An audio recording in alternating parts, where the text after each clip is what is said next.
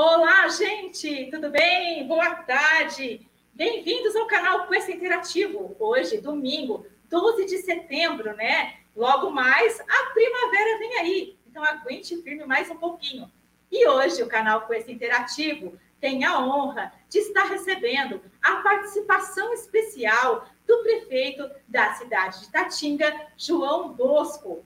Prefeito João Bosco, seja muito bem-vindo ao canal Quest Interativo. Oi, Lene, é um prazer estar aqui com você, com o Pedro, né? Um grande abraço a vocês. Muito obrigado por abrir esse espaço aqui ao prefeito de Tatinga, ao povo de Tatinga. Então, o, o, esse meio de comunicação, o Extra Interativo, é muito bem falado em toda a região e desejar uma boa entrevista a nós, né? Vamos lá. Tá preparado, João? Olha Sim, lá, hein? com certeza. Hoje nós vamos perguntar para ele sobre a ETEC, sobre a saúde, sobre a volta às aulas, sobre o transporte. Nesses oito meses, o que ele tem feito para o município de Tatinga e também o que ele acha da mulher na política.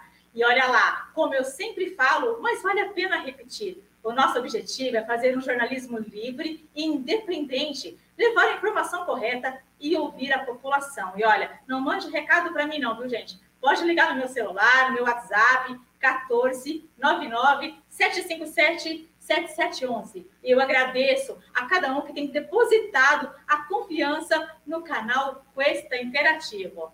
Prefeito, nós temos muito que perguntar para você. E a primeira pergunta que eu te faço, por que você entrou na política? Quem te inspirou, prefeito? Oi, Helene, a vida é interessante. Eu não é, sempre falei mal dos políticos, né? Mas a vida acaba levando você no ano de 2000, ou seja, 21 anos, 21 anos atrás, o, o ex-prefeito de Itatinga, João Carlos Perisson, o Cacá Perisson, é, ele tinha um escritório de contabilidade, eu tinha uma empresa que fazia contabilidade com ele, e numa tarde ele me chamou para uma conversa, eu imaginando que fosse uma conversa para tratar sobre assuntos é, de contabilidade da empresa. Cheguei lá, tinha um grupo de senhores, né? E aí a reunião não era, nós estávamos aproximando da eleição do ano de 2000, e, na verdade, a conversa naquele dia, ele que me convidou para sair vice dele, na chapa dele. Ele falou, olha, eu fiquei muito surpreso, mas disse, olha, eu não sou político, eu não tenho dinheiro para fazer política e realmente eu não tenho interesse. Ele disse, olha, é, a gente fez uma pesquisa, seu nome é muito bem cotado, e nós vamos fazer uma campanha muito simples, não precisa de ter dinheiro para participar dessa campanha. Então, topei o desafio com ele, não vencemos a eleição, mas também não fizemos feio, não. Fomos muito bem votados, né? Isso foi no ano de 2000. Aí, no ano de 2004, eu saí candidato a vereador, fui eleito. 2008, eu saí candidato a vice-prefeito, também fui eleito. 2012, voltei a ser candidato a vereador, fui eleito. Aí, fui presidente da Câmara por dois biênios, né? 2016, eu participei da eleição, né? nós éramos em quatro candidatos, eu fui o terceiro. É, houve um primeiro, um segundo, eu fui o terceiro mas aquela eleição ela foi cancelada pelo Tribunal Eleitoral. Aí, no ano de 2017, teve de novo uma eleição extemporânea, uma eleição fora de época, que eu fui eleito no mês de julho de 2017 e assumi no mês de agosto de 2017. Então, é, é que eu te disse, a vida meio que acaba levando você, não, não tinha nada planejado nesse sentido, mas aí no meio do caminho, quando eu vi que a coisa estava fluindo para esse lado, eu acabei fazendo uma faculdade à distância, né, em AD, é, de administração com ênfase em gestão pública. Isso eu acredito que tenha ajudado bastante, mas eu acho que o grande segredo da política é a equipe e austeridade. Então, graças a Deus, a gente vê bons resultados. Fico feliz quando a gente ouve elogios que a nossa cidade está desenvolvendo, está melhorando. Isso deixa a gente muito feliz e contente trabalhamos todos os dias no sentido de levar melhoria para a vida das pessoas que residem no nosso município.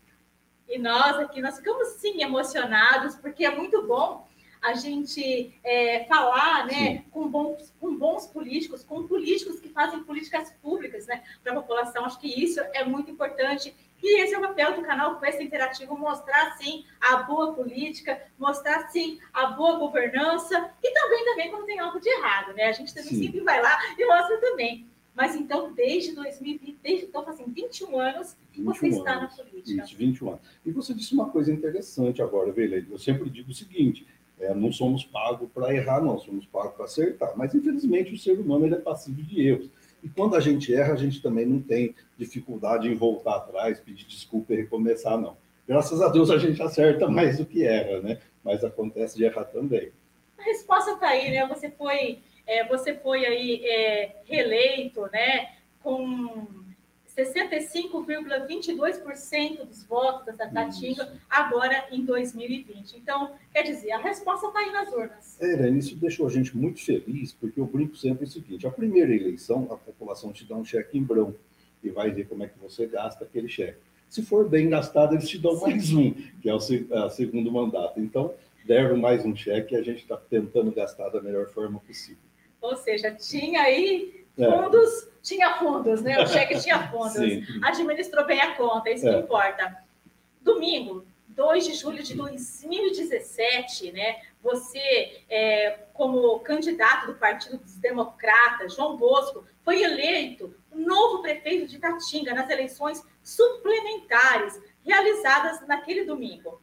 O novo pleito foi marcado após o candidato mais votado em outubro de 2016, Ayrton Fernandes Faria, do PSDB, ter a sua candidatura indeferida porque as contas públicas referentes às gestões de 2011, 2012 foram rejeitadas pelo Tribunal de Contas do Estado de São Paulo. Foi por isso, então, que aí teve uma nova eleição. Foi. E aí você se candidatou e ganhou e está agora seu segundo mandato. É, nessa eleição de 2016, como eu te disse, eu também participei, mas fomos bem votados, Sim. mas né, não conseguimos êxito.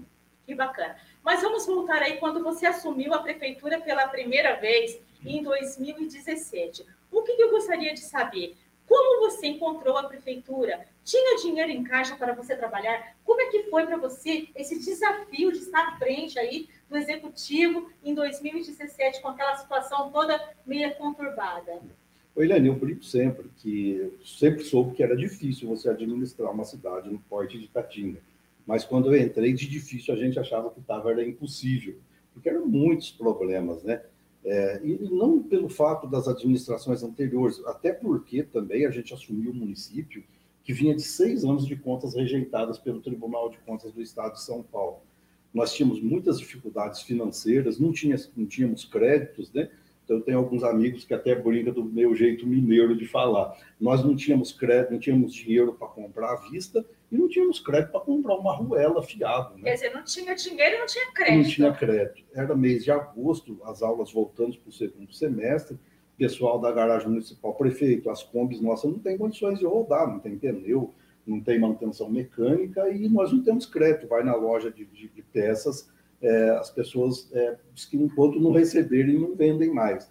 Naquele momento eu cheguei aí numa loja de peças e dizer, olha, vendo para o João, então eu me comprometo, né? O que ficou para trás a gente vai acertar gradativamente, mas o que a gente comprar a partir de hoje, a gente vai pagar em 30 dias no máximo. E aí as coisas começaram a fluir, tivemos alguns choques de gestão, muitas coisas que foram feitas. Por exemplo, Elaine, um assunto que é muito interessante, que foi a, o transporte de universitários.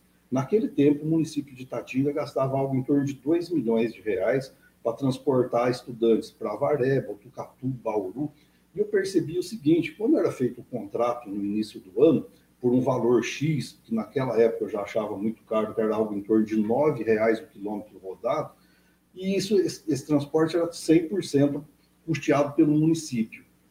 É, Juntavam-se um grupo de alunos, 40, 45, 50 alunos, e decidiam fazer uma faculdade em Bauru. Durante o passar do ano, vários alunos iam desistindo e chegávamos no final do ano transportando sete alunos a nove reais o quilômetro, ou seja, uma conta muito cara pela quantidade de alunos que continuavam frequentando aquela linha. Então, essa foi, naquele ano, lá 2017, uma das medidas mais difíceis que a gente teve que tomar frente à administração. É, então, dizem que o prefeito cortou o transporte de universitário. Não foi isso que aconteceu. A gente chamou os estudantes e dissemos: olha, vamos dividir a conta. Vocês viajam, a prefeitura paga a metade, né? Isso acontece até hoje, viu, Elaine? Nós fizemos naquele ano de 2017 o projeto de lei número 2085, que instituiu valores para pagamento desse, desse transporte de alunos. É, o aluno que viaja hoje para Botucatu, ele recebe da prefeitura 85, 88 reais. Aluno que viaja para Avaré e São Manuel recebe 135 reais, e os alunos que viajam para Bauru recebem do município 305 reais. Isso qualquer aluno, não, precisa de ser do cadastro único, nem do Bolsa Família, nada. Qualquer cidadão de Tatinga que queira se qualificar, Botucatu, Avaré, São Manuel, Bauru, tem esse custeio por parte da prefeitura. Então você subsidia uma, uma parte da passagem. Isso, a gente subsidia e isso é, depois, Elaine, a gente viu que surgiu resultados muito, muito positivos, né? Porque, como eu estava dizendo, nós não tínhamos dinheiro para transportar os nossos alunos da zona rural. O aluninho vinha da zona rural de madrugada para estudar na escolinha, num ônibus que não tinha assoalho, ele enxergava a, a, o, o chão viajando nos ônibus, com os bancos todos rasgados. Então a gente dizia, olha, a obrigação nossa é investir na base, no, no ensino fundamental. Precisamos apoiar sim os universitários e gostaria muito que todo o povo de Itatinga tivesse condições de fazer uma faculdade. Mas naquele momento a gente tinha que optar ou fazemos o transporte bem feito para os nossos aluninhos da rede do ensino básico, da rede, da, da rede básica, ou a gente apostava naquele ensino universitário. Graças a Deus foi uma, uma medida amarga, mas assertiva. É, tivemos naquele tempo é, um desconforto muito grande, mas depois as pessoas começaram a ver que isso deu resultado e até hoje a gente tem é, estamos melhorando a cada dia. Fato que hoje a nossa frota de transporte escolar é muito muito boa, muito é, veículos zero quilômetro mesmo, adquirimos vários Mudou ônibus. muita coisa Isso. desde quando você subiu lá em 2017. Sim, mudou, viu, Helene? Ainda nessa linha da educação, né, nós reformamos todas as escolas, todas as creches, montamos playgrounds nas creches, coisas de escolas particulares. Então, a gente conseguiu melhorar muito o ensino básico e a gente quer, na medida do possível, continuar apoiando também o, o ensino universitário. É, uma coisa vai puxando a outra, né? Sim. né? Nós tivemos agora, nas últimas semanas, autorizado pela Artesp, um aumento de 15% na passagem de ônibus. E isso vai pesar no bolso desses alunos que a gente acabou de falar, que eles estudam fora.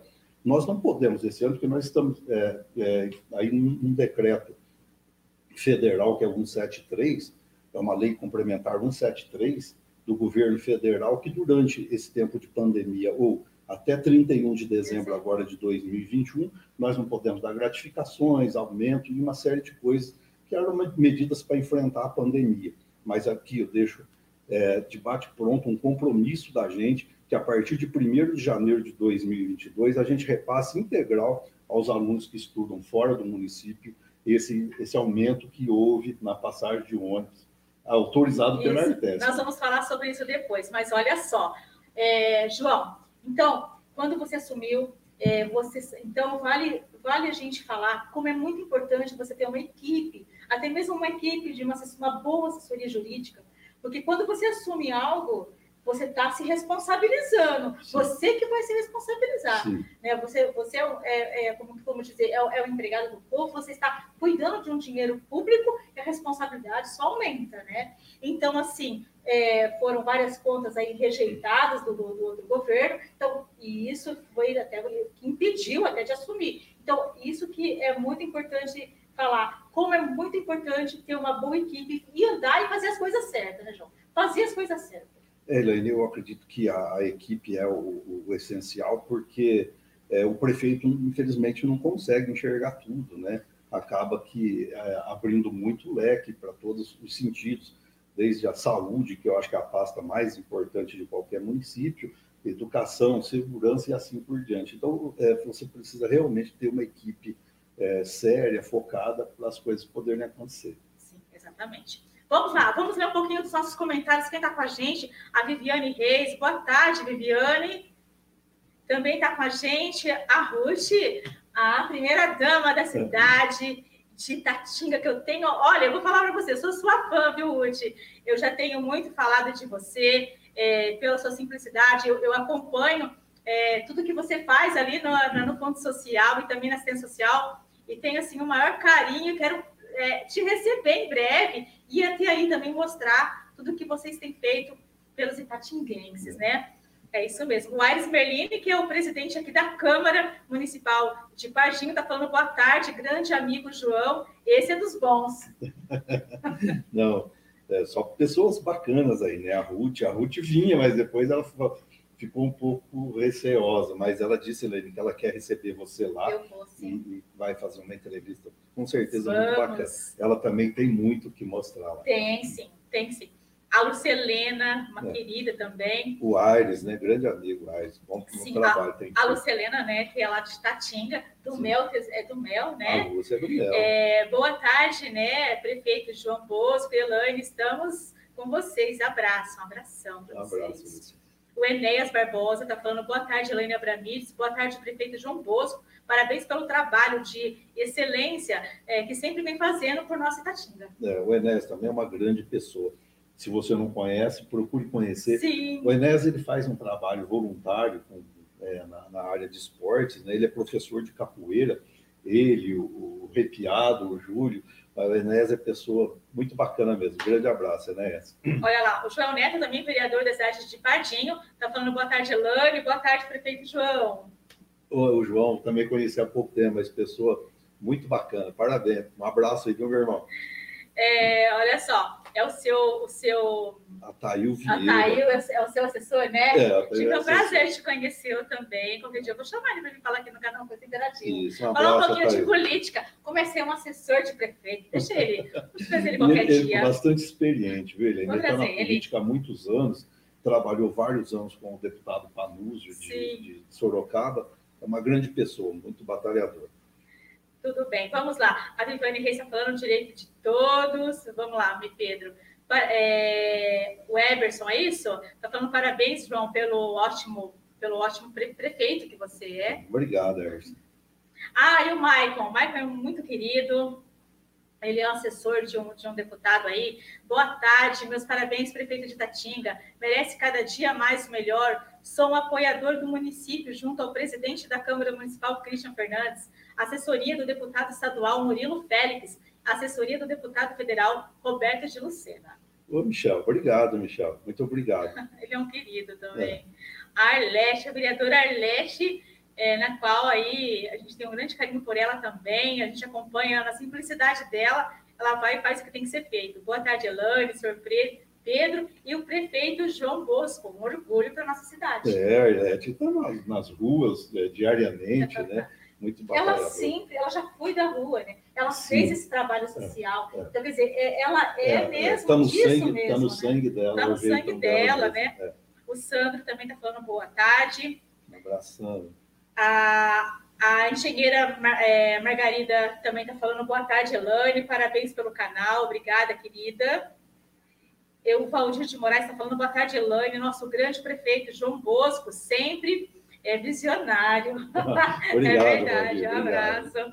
E também quem mais está aí? Pedro, o, o Valdir? Pulou o Valdir aí, Pedro. Ai, sabe aí. O Valdir, boa tarde, Elane, nosso grande prefeito João Bosco. Ah, já foi, desculpa. É. A Ruth está falando, obrigada pelo carinho, Elane. Obrigada, é, gente, né, por você ser quem você é. é. Simples assim. Reginaldo, boa tarde. Vai lá, Pedro. Os... É, o Regis, o, o Regis, Regis, é parceiro também de bastante Que legal. Tempo. O Fernando está falando boa tarde, estamos juntos, meu grande prefeito, meu querido prefeito. O Rochel também é uma pessoa muito é, bacana, viu, Helene? Hoje ele faz um trabalho excelente na área do esporte. Olha que legal. Ele abraçou várias pastas e é um grande batalhador pelo desenvolvimento de Tatinga também. O Cícero, lá da cidade de Braúna, está falando parabéns, bom trabalho, obrigada, querido. Olha lá, o nosso presidente da Câmara da cidade de Tatinga, Cristian Fernandes. Boa tarde, nosso prefeito João Bosco, a nossa amiga Elaine e Pedrinho.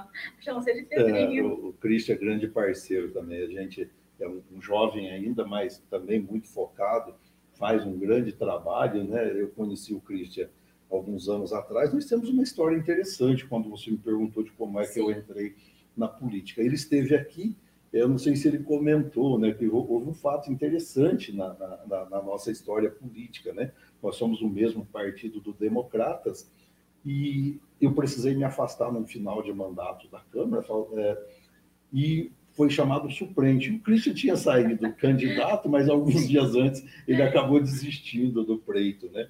Mas mesmo assim alguns desavisados acabaram votando nele, ele teve alguma coisa em torno de seis votos. Foi. E depois ele assumiu a cadeira, e naqueles poucos dias que ele teve lá, ele mostrou que ele tinha jeito para coisa, um discurso muito bom, uma pessoa sensata, então tem grande futuro na política também, o Christian. É isso aí. Agora deixa eu te perguntar, já que nós estamos falando, já queria apresentar a Câmara, estamos falando é. dos vereadores, qual é a importância do Executivo andar junto, junto com a Câmara Municipal? Eu acho muito importante, Verene. Acho que quando a gente é eleito, tanto para o Legislativo ou para o Executivo, o intuito é um só, é trabalhar pelo bem comum, que é o do povo. Mas nem por isso que temos que é, é, concordar com tudo. Então, precisa existir, sim, sempre as discussões, que sejam discussões saudáveis e para crescimento. Né? Acho que nunca para denegrir o trabalho de um ou do outro.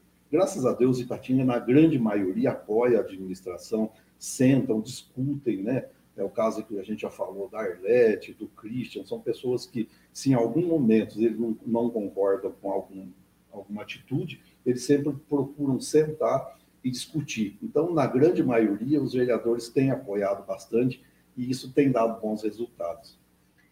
Prefeito, tem, tem uma situação que eu já ouvi falar muito, que você contrata muitas pessoas, você dá, você dá muita oportunidade para as pessoas de fora também fazer parte é, o, o, do seu jurídico, é, da sua assessoria. Fala um pouquinho sobre isso. É. Olha, é, quando se diz muito, você contrata muitos assessores, eu tenho 35 cargos de confiança. Desses 35, cinco realmente são de fora. É, alguma coisa em torno de três de Avaré e dois de Botucatu.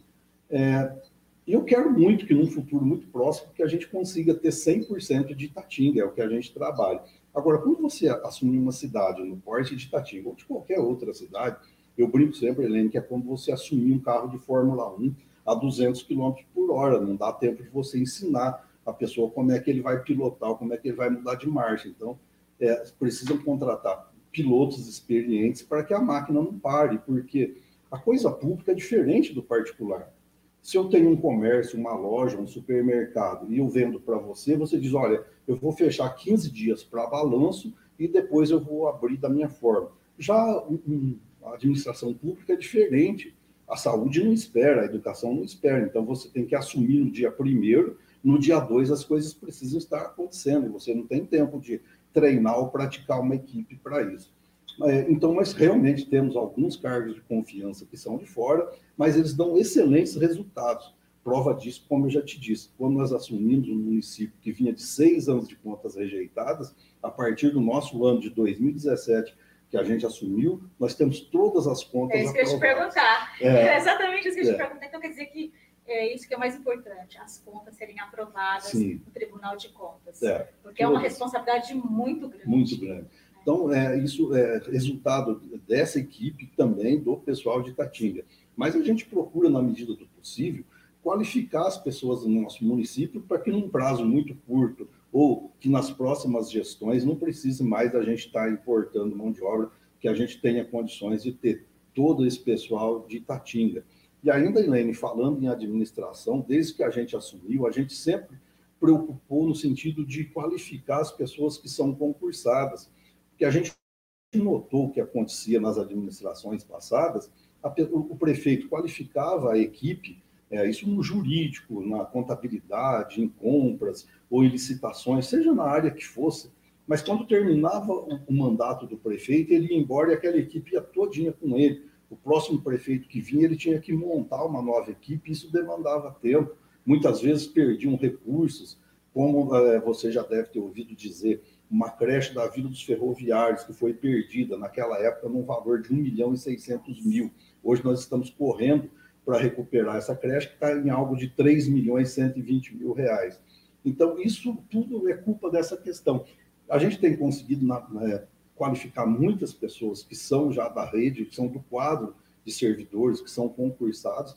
A gente espera que, num prazo muito curto, os próximos prefeitos peguem com uma equipe que já dá para sair trabalhando e rodando a 200 por hora, se fosse aquele carro de Fórmula 1. Perfeito. E olha lá, João, conta para mim aí, qual é o seu jeito de governar? Nós sabemos, a maioria das pessoas com quem eu converso, né, te vê você como uma pessoa simples, uma pessoa super é, tranquila, mas qual é o seu jeito de governar? Quero que você conte isso.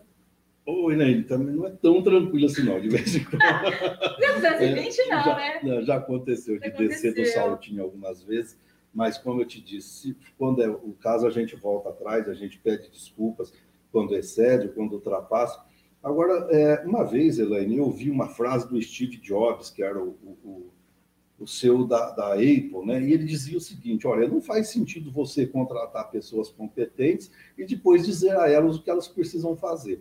Então, com base nisso, Helene, a gente procura, na medida do possível, com todas as limitações que tem uma prefeitura, desde a questão do salário. A gente sabe que os salários do município são baixos, mas a gente procura contratar as pessoas competentes e depois dar carta branca para elas trabalharem. Né? É, eu, eu, eu, não desautorizo meus diretores nunca. É, no máximo, a gente pode sentar com eles e tentar discutir para voltar atrás numa determinação deles, mas eu não desautorizo, não. Então, eu acho que a gente sempre procurou dar muita liberdade para os diretores trabalharem e eles têm mostrado ótimos trabalhos em todos os setores, né?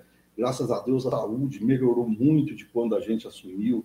É um trabalho do Carlos. Quero mandar aqui um abraço para o Carlos Manduca né, e para todos os servidores da saúde que não medem esforço. Ontem, por exemplo, sábado, foi até as 14 horas de vacinação contra a Covid e o Carlos é só um exemplo que eu estou dando, mas todos os nossos diretores se empenham muito e eles têm liberdade para trabalhar. Você descentralizou. É, então, então, se né? isso fosse é, uma forma de governar, eu acho que para dar certo você precisa ter pessoas competentes e que eles tenham liberdade para fazer o trabalho que precisa ser feito. E descentralizar, né? Isso. Dar, dar autoridade para eles aí, e realmente que eles façam o melhor no cargo deles. Isso. Isso é bem bacana.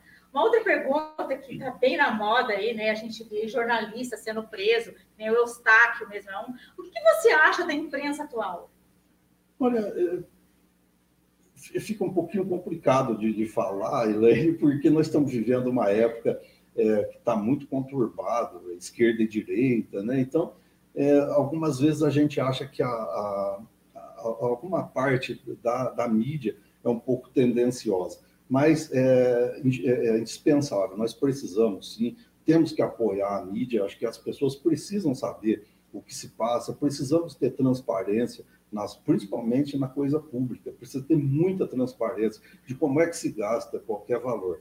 E, então, com base nisso, eu acho que a imprensa precisa ser muito valorizada e respeitada. A imprensa é séria, né? Sim, séria. a imprensa é séria. Vamos lá. Eu quero saber uma outra pergunta aqui também, isso, essa pergunta já, já me pediram para te fazer e eu vou te fazer agora. Tá. O seu município, ou seja, o município de Tatinga, você decretou aí estado de calamidade pública agora? Vocês estão em estado de calamidade pública? Não, Elaine, nós, nós não estamos.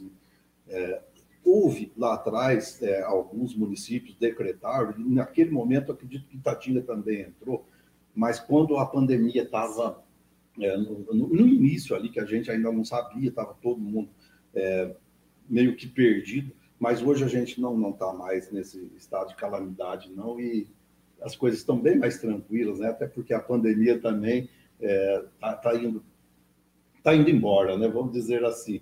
A vacinação está avançando muito bem e, graças a Deus, os casos diminuindo a cada dia, então isso facilita muito para governar.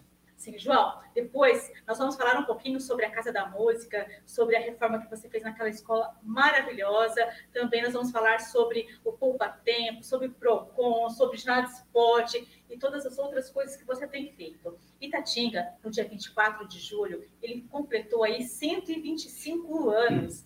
E no dia 11 de agosto, você postou uma foto nas suas redes sociais e nós do canal Coisa Interativo, nós também compartilhamos, nós fizemos uma matéria dizendo o seguinte, né, que é, o prefeito de Tatinga, no dia 11 de agosto, comemora volta às aulas. E você fez uma foto ali na frente, é, você fez uma selfie, na verdade, na frente da escola com as crianças lá no fundo, na escola. Fala um pouquinho para gente sobre a volta às aulas, na cidade de Tatinga, sem medo de errar, João? Oi, Laine, na verdade, essa já foi, essa era a segunda, o segundo retorno. Nós tivemos um retorno aí no momento, mas aí os casos começaram a aumentar muito, nós tivemos que recuar, até porque naquele momento, nessa, dessa primeira tentativa, os professores ainda não haviam sido vacinados. Os professores já foram vacinados? Já, já, já foram vacinados. Aí nesse, nessa segunda tentativa a gente foi com mais certeza pelo fato de ter o apoio dos professores, da, da de todo o pessoal da rede de ensino. Então, é, os professores, eles, eles, eles, quiseram voltar também. Quiseram, eles que também já, já queriam trabalhar. E é uma coisa interessante, viu, Helene? Quero mandar aqui um grande abraço para a Ana Tobias, a nossa diretora de educação.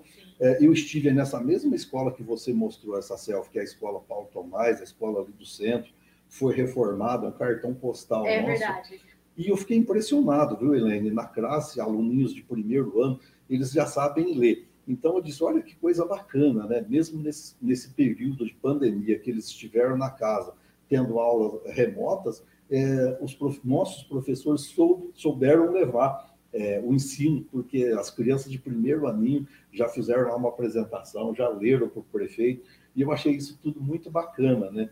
Porque quando a gente assumiu, Elaine, dentre as dificuldades que nós tínhamos, nós, tínhamos, nós temos a escola no distrito do Lobo, e a gente, numa visita lá, o diretor nosso de educação na época, o João Rafael Moraes, eh, nós percebemos que alunos de terceiro ano ainda não sabiam ler.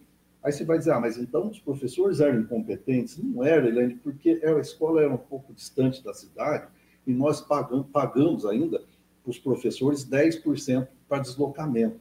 Mas o professor iniciava, depois ele percebia que aquele 10% não era suficiente para ele bancar o combustível do carro, a manutenção do seu carro. Então, trocava-se muito de professores durante o ano, e cada professor que trocava tinha um método diferente de ensino. Então, naquele momento, a gente preferiu em trazer os alunos para a cidade, também foi um outro assunto que repercutiu bastante mal naquele momento, mas hoje a gente percebe que a gente acertou tanto que os pais, hoje, se falasse de voltar para lá, eles não, não queriam.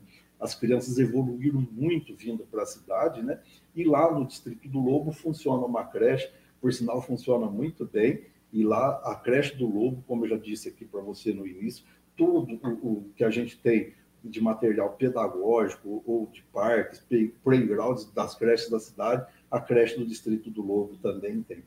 Fica quantos quilômetros de, da, da, do centro? O, o, o, distrito do Lobo ele dá é, em torno de 17 a 20 quilômetros. É bem longe. Bem longe. Bem longe. É. Que bacana. É muito bonito. E, assim, é, a volta às aulas, né? É, é essencial, né? Eu acho que você... É, a educação é algo que tudo, é, tudo é educação, né? A base é educação, né? Hoje, se nós somos o que nós somos, é porque nós tivemos uma educação, nós tivemos um professor que nos ensinou. Então, assim, é muito importante até mesmo a valorização dos professores.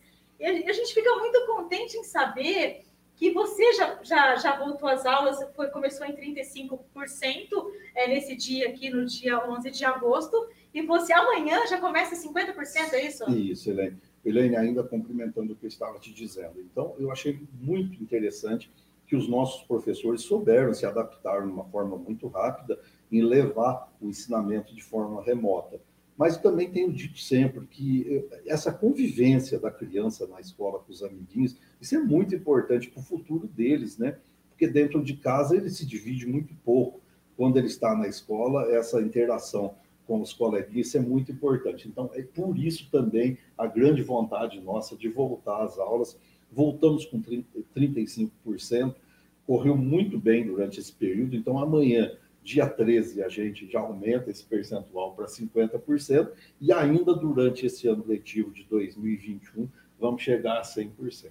O Tucatu já começou 100%, já tá né? no 100%. Que bacana. Olha, parabéns por essa atitude de você ter tomado aí, ter feito a volta às aulas isso aí é, realmente mostrou que realmente você, sem medo de errar, foi lá. As crianças realmente é o que eles precisam, é um direito deles. E você, sem medo, foi lá e voltou às aulas. Isso aí é digno de, de, de, de muita honra mesmo, viu? Obrigado, João, parabéns por isso. Obrigado, e a gente fica muito contente porque hoje a gente conhece municípios que ainda não voltou às aulas presenciais e nem aula remota tem. Então, assim, a gente fica muito contente em saber que existe prefeitos como você, que existe político como você, fazendo boas políticas. Obrigado, isso é boas políticas. Obrigado, Helena. Não é não? Obrigado. Vamos lá. A Viviane Reis está falando, infelizmente o Pardinho está parado com tantas crianças na rua. A gente não tem nem o que comentar, né, João?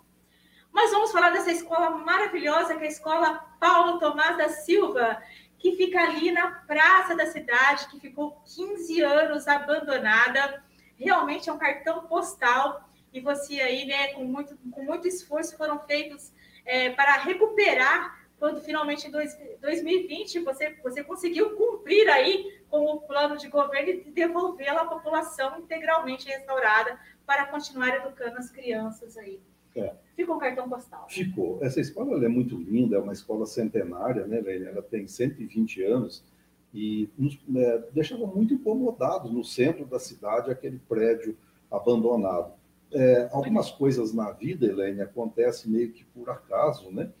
É, nós víamos numa luta constante, muitos pedidos para a reforma desse prédio, e esse prédio ele estava meio que num limbo, porque lá atrás é, era uma escola estadual, ela foi doada para o município, mas o município não recebeu, ou seja, não passou a escritura. Então, ela não era nem do Estado e nem do município, estava um pouco lá, um pouco aqui. Nós tivemos aí um período em que o João Cury de Botucatu foi o presidente do FDE, e aí o João é uma pessoa muito fácil de trabalhar, fácil de lidar, um político que eu respeito muito, a gente começou tratativas com ele no sentido de, de restaurar essa escola. E aconteceu um fato interessante, Helene, que eu gosto muito de, de falar. Eu, eu, sou mineiro, né? Eu estou em Catinga há 30 e poucos anos, mas eu ainda tenho as minhas raízes, Sim. a minha família lá. No final de semana, a gente estava lá em Minas, e no sábado, 11h30 da noite, tocou meu celular, olhei João Cury. Achei estranho, né? No sábado, 11h30 da noite, o João me ligando. Falou, João, você desculpa a hora e, e, e tal, mas eu precisava do número da matrícula da, daquele, daquele imóvel lá, porque a gente. Falei, João, agora nessa hora é impossível, mas eu te prometo amanhã, 8 e meia da manhã, que é domingo, eu prometo passar esse número para você. Já no outro dia, bem de manhãzinha, no domingo, é, nós temos também um secretário muito eficiente, que é o Luciano Polido, o famoso Cocão, e ele é de carreira, mas uma pessoa extraordinária.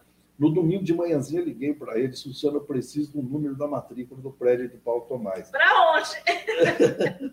ele, ele conseguiu e as coisas é, fluíram, aconteceu. Hoje, graças a Deus, a gente tem esse prédio restaurado, Nossa. muito bonito. É lindo. E se as pessoas notaram, Elaine, nós colocamos lá agora alguns refletores com películas coloridas. Então, nesse mês de setembro, nós estamos com uma película amarela. amarela é, isso. Amarela. Isso. E, e, agora, cada mês, conforme. É, depois nós temos aí o outubro rosa, o novembro legal, azul. João. Então, Tira uma foto, vamos... uma foto para mim, João. Não, eu tenho, já deixo uma para você. Manda, já... Eu vou fazer uma matéria já. É, ficou muito lindo. Então, é mais um detalhe para as pessoas prestarem atenção que o nosso cartão postal, a nossa escola Paulo Tomás, a partir desse mês de setembro, a cada mês ela vai estar colorida com as cores que seriam as campanhas de saúde de cada mês. João, faz diferença isso, não faz? Faz, Helene, isso é da... E, e, e são poucas coisas, João, são detalhes. Sim, são detalhes né, que, que você faz e que aparece. Por exemplo, aquela foto que eu fiz.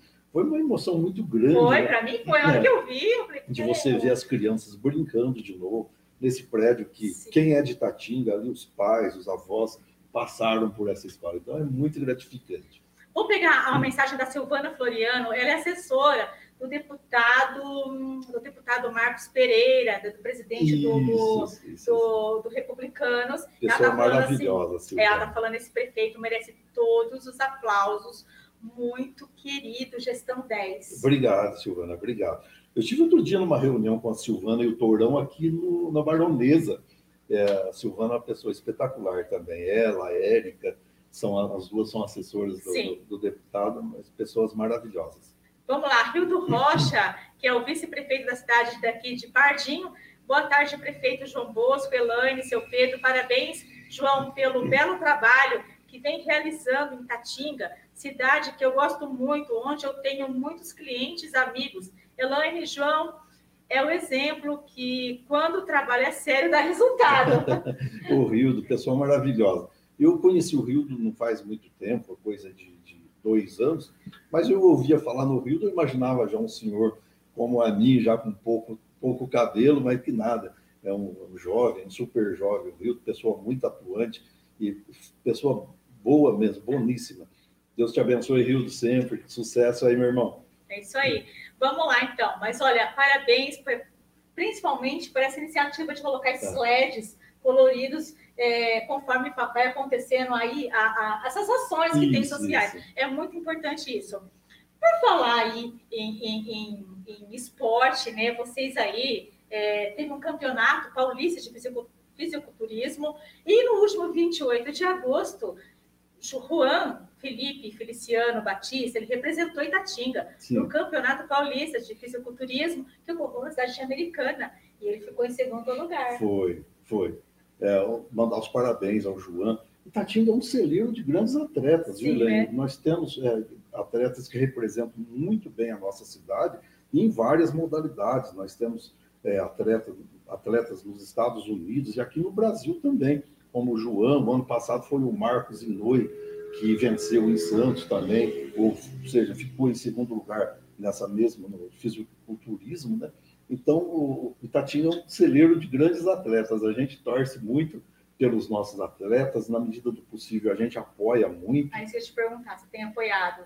O Elaine, acontece o seguinte: muitas vezes você pode até ouvir dizer, olha, mas o prefeito não, não dá mais um ônibus para o time A, B ou C e disputar um campeonato fora. A gente percebeu também, naquele momento lá inicial, que nós precisávamos é, apoiar a, a base, ou seja, o garotinho, para mostrar a ele o caminho do esporte, porque infelizmente vivemos um tempo que a droga muitas vezes fala mais alto. E a gente percebeu que se a gente apoiasse é, os times adultos, ia faltar na base para as nossas crianças. Então, com base nisso, a gente tem apoiado muito as categorias de base, mostrado várias modalidades. Com a pandemia, até que deu uma desacelerada, mas a gente tinha aula de basquete, de vôlei, de futebol, futebol de salão, handball, natação, tênis de mesa. Em todas essas categorias, muitos meninos, muitos atletas têm se destacado. Hoje, por exemplo, nós começamos agora é, a preparar para um campeonato de futebol municipal. Então, a gente precisa apoiar. Assim, é, o esporte ainda é um caminho saudável, ainda é um caminho bom. E acho que todo o apoio ao esporte ainda é pouco. Sim, é verdade. João, nem como a gente falou, nem tudo é flores, né? Não. Vamos lá, vamos falar um pouquinho sobre esse transporte aí. Você já falou um pouquinho, tá. mas é bom agora a gente enfatizar isso sobre o transporte de linhas suburbanas, que teve aumento nas passagens, é, que passou aí a partir do dia 9 do 9, um aumento, que é que vai, são os ônibus que saem de Itatinga, Botucatu, Itatinga, Varé, Itatinga, Pardinho. Houve um aumento e a gente sabe que não foi, é, que foi um aumento autorizado pela Artesp, não foi autorizada. Conta um pouquinho para a gente sobre isso. O, esse, o transporte suburbano, ele é gerido ou gerenciado pela Artesp, que é um órgão do, do governo do estado de São Paulo. É, a empresa que presta esse trabalho na cidade de Itatinga é a Rápido Luxo Campinas, né? E a gente recebe muitas reclamações da empresa. Eu, inclusive, já estive na Artesp protocolando um abaixo assinado, foto de pessoas é, com os ônibus superlotados, né? E a gente ouve dizer sempre que vai ter uma nova licitação, que a Artesp vai, estaria fazendo uma licitação. Mas isso não tem acontecido, infelizmente foge da nossa vontade, como você mesmo disse. Numa época dessa, com falta de emprego, as pessoas passando por muitas dificuldades, entre elas as restrições que a pandemia nos coloca. E, mas, infelizmente, a Artesp autorizou esse aumento aí de 15%, e eu acredito que seja devido às fortes altas que os combustíveis sofreram também nesses últimos tempos, mas, infelizmente, foge da nossa vontade. Nós ainda apoiamos também os trabalhadores que precisam viajar para fora do município, cedendo o transporte a eles. Antigamente, era um ônibus que fazia esse transporte. Houve uma denúncia que o ônibus ia vazio, que quando o trabalhador se cadastrava na casa do cidadão ou no PAT, que é o posto de atendimento ao trabalhador, e recebia uma carteirinha, então para nós constávamos que nós tínhamos 70 trabalhadores viajando. Você vai dizer, pô, João, mas não cabe 70 trabalhadores dentro de um ônibus. Só que alguns trabalhadores não, não para a semana toda. Mas aí começaram a surgir algumas fotos nas redes sociais desses ônibus rodando aí com seis, com oito trabalhadores. Então, naquele momento, a gente preferiu, por retirar o ônibus, e dar o passe. Hoje, o município ajuda ou contribui com essas pessoas que precisam trabalhar fora do município com o passe.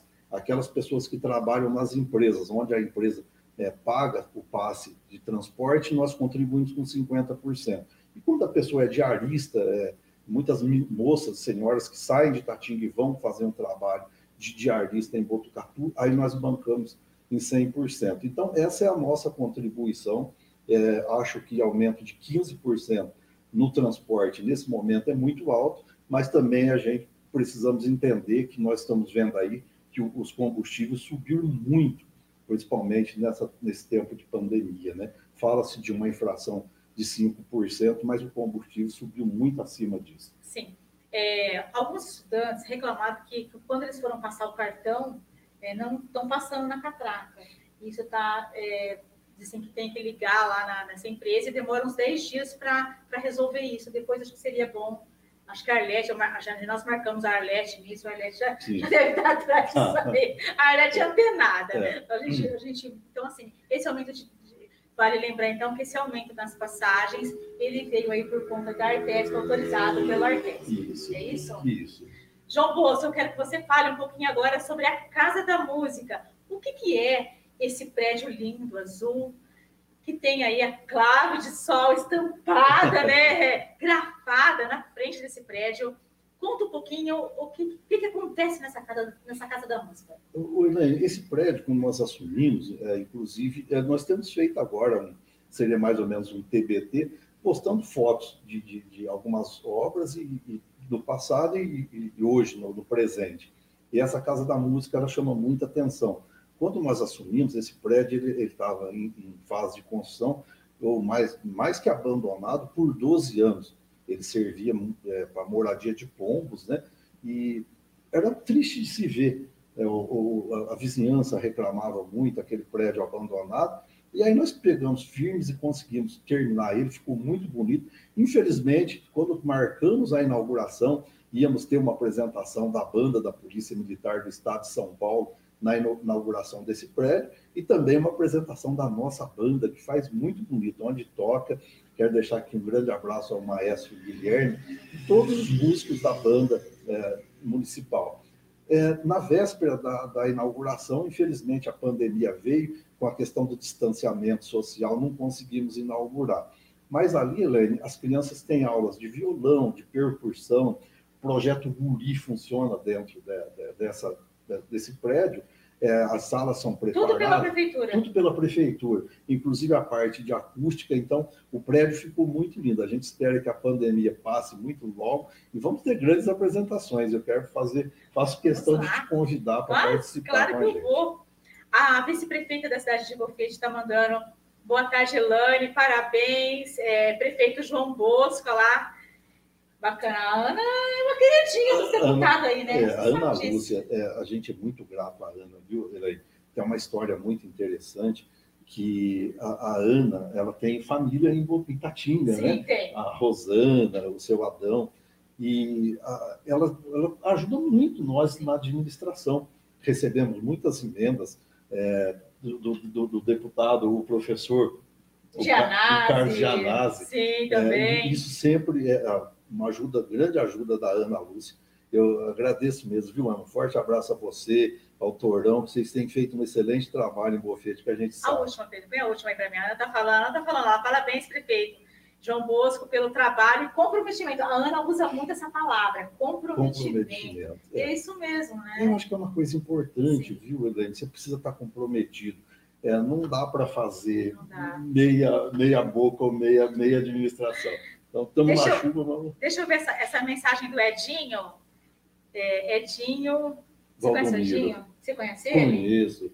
É, prefeito João Bosco também é destaque é, nos investimentos na segurança pública. Nossa, isso é muito importante. Onde trouxe melhorias e apoio ao trabalho realizado pela GCM e atua em conjunto com os órgãos do município e os órgãos policiais, ajudando na segurança é, de todos os munícipes e sendo referência na região nesse quesito. É.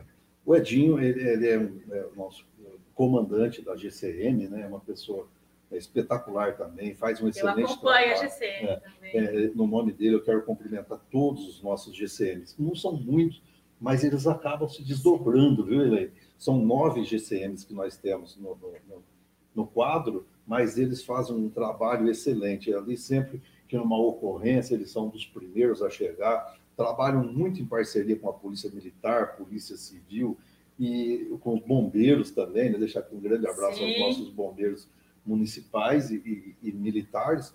Então, é, parabéns, Edinho, também a você pelo excelente trabalho que vocês fazem para a nossa população. Eu vi alguma coisa aqui do doutor Cristiano Porto. Vê lá, Pedro, acha lá para gente, do Cristiano Porto. É, doutor, aí, o doutor é, é, é, faz parte do, do departamento jurídico. Vamos lá, que legal. É, um grande abraço. Cristiano Augusto Isso. Porto, vamos lá. A educação de Tatinga é um belo exemplo para mostrar que o poder público pode prestar um serviço de qualidade. É, obrigado, doutor. Obrigado também pela parceria, pelo comprometimento. O doutor também ajuda muita gente na administração. João, falando de educação ainda, meu, de verdade, você teve. Não é que você. Não posso falar, eu não, vou- eu- não é coragem, né, de voltar às aulas. Você fez o que tinha- o que tinha que ser feito, né? Olha, eu acredito que sim, era o que tinha que ser feito. Volto a repetir, eu fiquei impressionado de ver a capacidade dos nossos professores em se adaptar num tempo tão curto com essa história da pandemia, com o ensino remoto. Mas não existe qual o, o ensino presencial, é, esse não, é, não tem como. Então, a gente percebeu que era hora de voltar, que precisávamos voltar, e voltamos, e graças a Deus está correndo muito bem. O Luiz está falando assim: boa tarde a todos. Eu gostaria de saber, é, só compra, é, só a compra de veículos novos para a coleta do lixo de nosso município. Ele quer saber se. É... Volta deixa eu ver, Pedro. Gostaria de saber só a compra de novos veículos. Você comprou um novo veículo? Está comprando? Nós compramos, nós temos um caminhão, nós tínhamos três caminhões bastante usados, compramos um caminhão zero quilômetro, e eu quero aqui então aproveitar, deixa, obrigado aí pela participação, né, o Luiz. É, obrigado, Luiz, pela participação. A gente tem é, se esforçado nesse sentido. O vereador Manuel Carlos Paixão conseguiu agora, há pouco tempo, inclusive já está no, no sistema, um, um caminhão novo também no valor de 400 mil reais. Então, nós adquirimos no ano passado, agora no ano de 2020, um caminhão zero quilômetro e temos outro em vias de estar chegando no município, que é uma conquista do vereador Manuel Carlos Paixão. Então, acho que é isso que você quer saber, né, Luiz? Então, está chegando um novo cam- caminhão. É, em 2020 chegou um zero Tá. quilômetro e tem mais um. Então, que vai chegar agora. Sim. É isso. É isso, né, Luiz? Espero que tenha te respondido. Olha lá. João, fala sobre a farmácia. O que, que é aquilo? É. Conta pra gente sobre a farmácia. O Elaine também é uma, uma grata satisfação que a gente tem, até pelo fato de, de ser um imóvel. Aquele imóvel, é, o, o terreno onde foi construída aquela farmácia, ele, vem, ele ficou ali no centro da cidade por muitos anos e a gente conseguiu incluir ele no patrimônio da prefeitura. A nossa farmácia, o centro de distribuição de medicamentos, funcionava no centro de saúde do bairro Alto, que é o posto de saúde Fioravante. E, e ficava descentralizados, né? pessoas de outros bairros, por exemplo, da Vila Prete, Vilas Ferroviárias, eh, Residencial Nunes, eles tinham que se deslocar até ali, naquele, no, no centro de saúde do bairro Alto, para fazer a retirada dos seus medicamentos. Então veio a ideia de construir essa farmácia numa área central da cidade, ou seja, vamos dividir a distância para todo mundo. E graças a Deus foi muito bem construído. A parabenizar a nossa equipe de engenharia pelo projeto, porque ficou um projeto muito bacana. E a gente fica feliz, Elaine. É, hoje, nós, hoje é domingo, na sexta-feira, conversando com um cidadão de Tatinga, ele disse: João, parabéns é, pelo atendimento. Eu cheguei lá, eu retirei a senha e alguém disse que estava demorando em torno de 15 minutos o atendimento. E não passou disso, fui muito bem atendido. Então, o atendimento é de primeira qualidade. Isso deixa a gente feliz, Elaine, porque construir um prédio é muito simples, né? Você levanta os tijolos, é pobre, tem o custo, tudo, mas está pronto o prédio. Agora, se você não tiver o material humano lá dentro para dar um atendimento digno à população, É o melhor Aí, patrimônio é, seu. é, não faz sentido. Então, com base nisso, equipe. é, eu agradeço muito a todos os servidores do município quando eles se dedicam a Sim. atender bem a população. Sim, e olha lá, é, o, o Luiz até fala que, que realmente é muito bom chegar um novo caminhão, porque só ele sabe ah, ah, que quem é funcionário do setor de coleta de, de lixo, como faz falta aí novos, novos veículos, né? Não, Que com legal. certeza, Luiz. Acho que hoje nós temos quatro caminhões, mas três são bastante usados já. Nós só temos um novo, que adquirimos com recurso próprio, mas num prazo muito curto nós vamos estar recebendo aí mais um. Olha só, tem até isso. Vamos lá, a Benedita está falando. Boa tarde, prefeito. Tem previsão para realizar o jardim Pedra Branca e Presépio da Serra? Olha, tem sim. É, nós temos que trabalhar todos os dias também no sentido de levar desenvolvimento para aquela região. Temos uma conversa muito avançada com a Sabesp para a ligação de água na Vila Claro, né, que também faz divisa com esses bairros que ela falou. Nós temos um pedido agora de 500 mil reais do governo para asfaltamento no final da rua Coerino Biazon, que chega até esses bairros. Ah, ela, ela quis dizer recapear a serra. Isso. E ali nós temos também um grande problema com água, porque é uma bacia muito grande, e em algum momento algum administrador errou em construir prédios justamente na passagem das águas dessa grande bacia que eu estou dizendo. Então, com base nisso, a gente tem tratativas também de comprar terrenos ali e fazer um escoamento de água, porque já tivemos muito problema de inundação. E ninguém merece, né, Elaine, acordar de madrugada com a casa sendo invadida por água. Então, essa região a gente tem olhado com muito carinho por ela, sim, e eu acredito que num prazo muito curto, grandes obras vão estar acontecendo nessa região, no sentido de levar bem-estar a todas as pessoas que nesses dois bairros residem.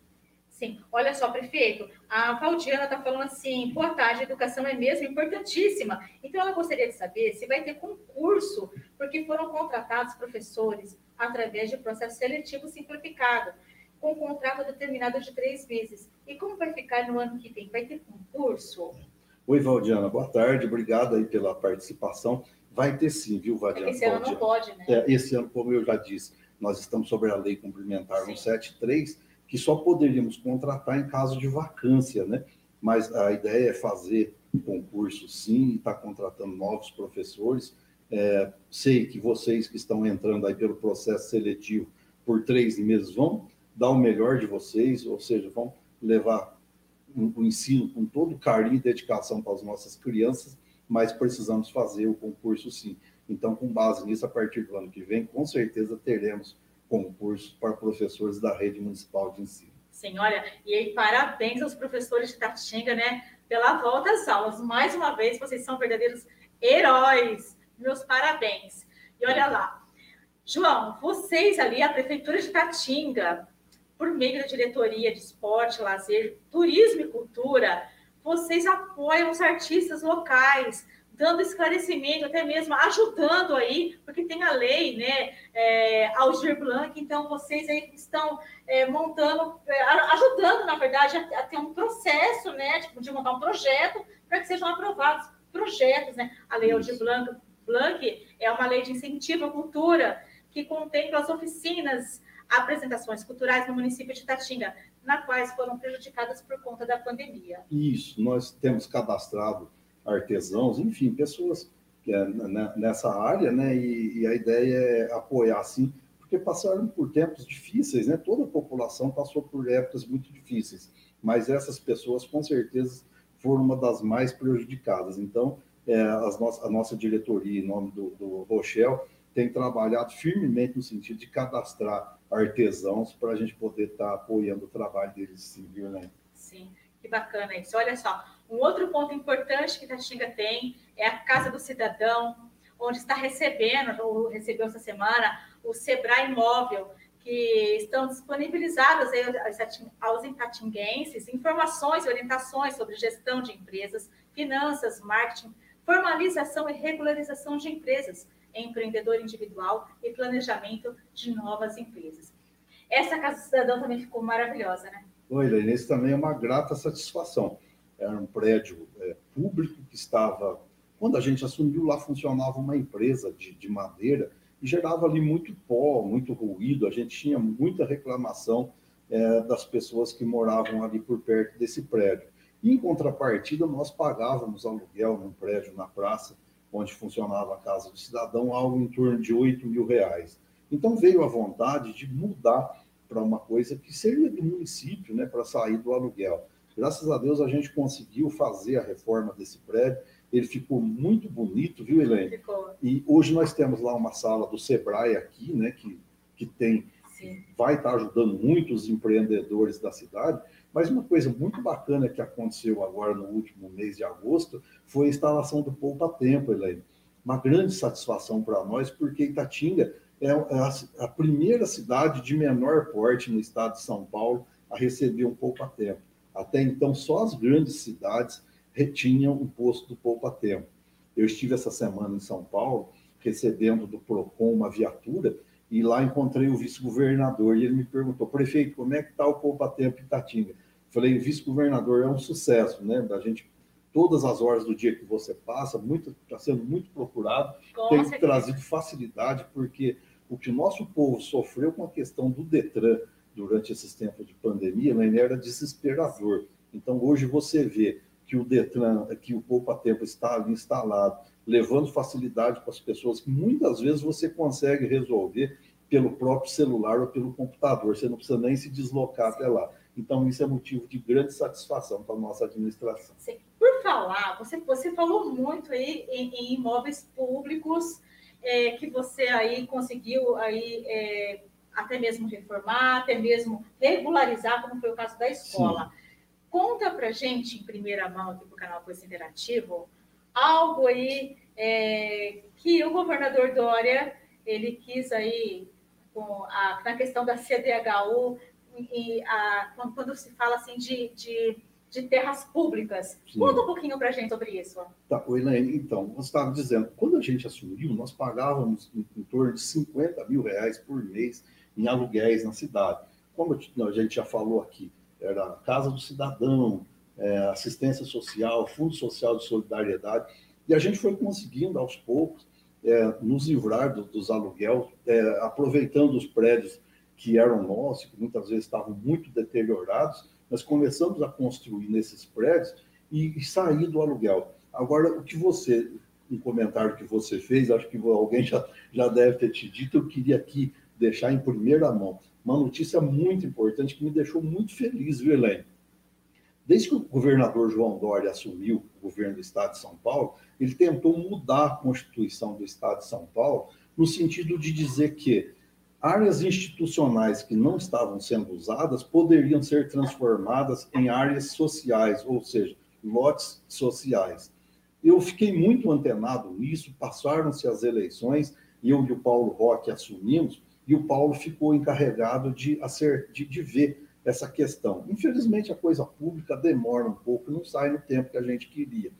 Mas aí, agora, coisa de dois meses, Elaine, o Paulo Roque descobriu que chegou em Brasília no Supremo Tribunal Federal e foi barrada essa questão. A ministra Carmen Lúcia escreveu, fez um acordo dizendo que isso não era legal. Eu tenho grande dificuldade em interpretar a coisa jurídica. Isso foi passado para o nosso departamento jurídico, doutor Cristiano, doutora eh, Janaína, e aí eles disseram o seguinte, prefeito, o que a ministra Carmen Lúcia disse é o seguinte, o governador não tem é, autonomia para legislar nos municípios. Essa é uma causa que cabe aos prefeitos. Eu falei, puxa, mas isso então é muito Era bom, né? Era tudo que eu precisava.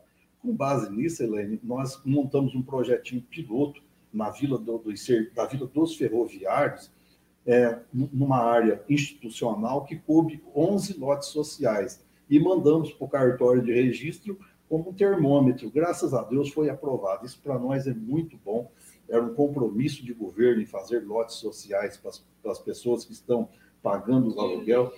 É, quando isso acontece, Helene, nós temos a área pronta, já com toda a infraestrutura, asfalto, água, esgoto, ou seja, é só fazer os lotes e, e distribuir para as pessoas, achar um meio é, que seja o, o mais justo para se fazer essa divisão e passar isso para as pessoas. Um outro ponto muito importante, ainda falando de moradia, nós temos ali um bairro que será a Vila dos Servidores, atrás da Vila Canaã. Isso vem se arrastando desde o ano de 2017. O CDHU licitou ali a construção de 127 casas. É a empresa que venceu a licitação iniciou a obra, ou seja, iniciou a terraplanagem e a empresa faliu. Aí isso demora muito, Helene, porque foi chamada a segunda, a segunda é, na, na, na, classificação da, da licitação, a segunda empresa não quis tudo isso demanda muito tempo. É, deve ter se passado com isso um ano. Aí o governo resolveu mudar a modalidade de construção, passou para a Caixa Econômica Federal.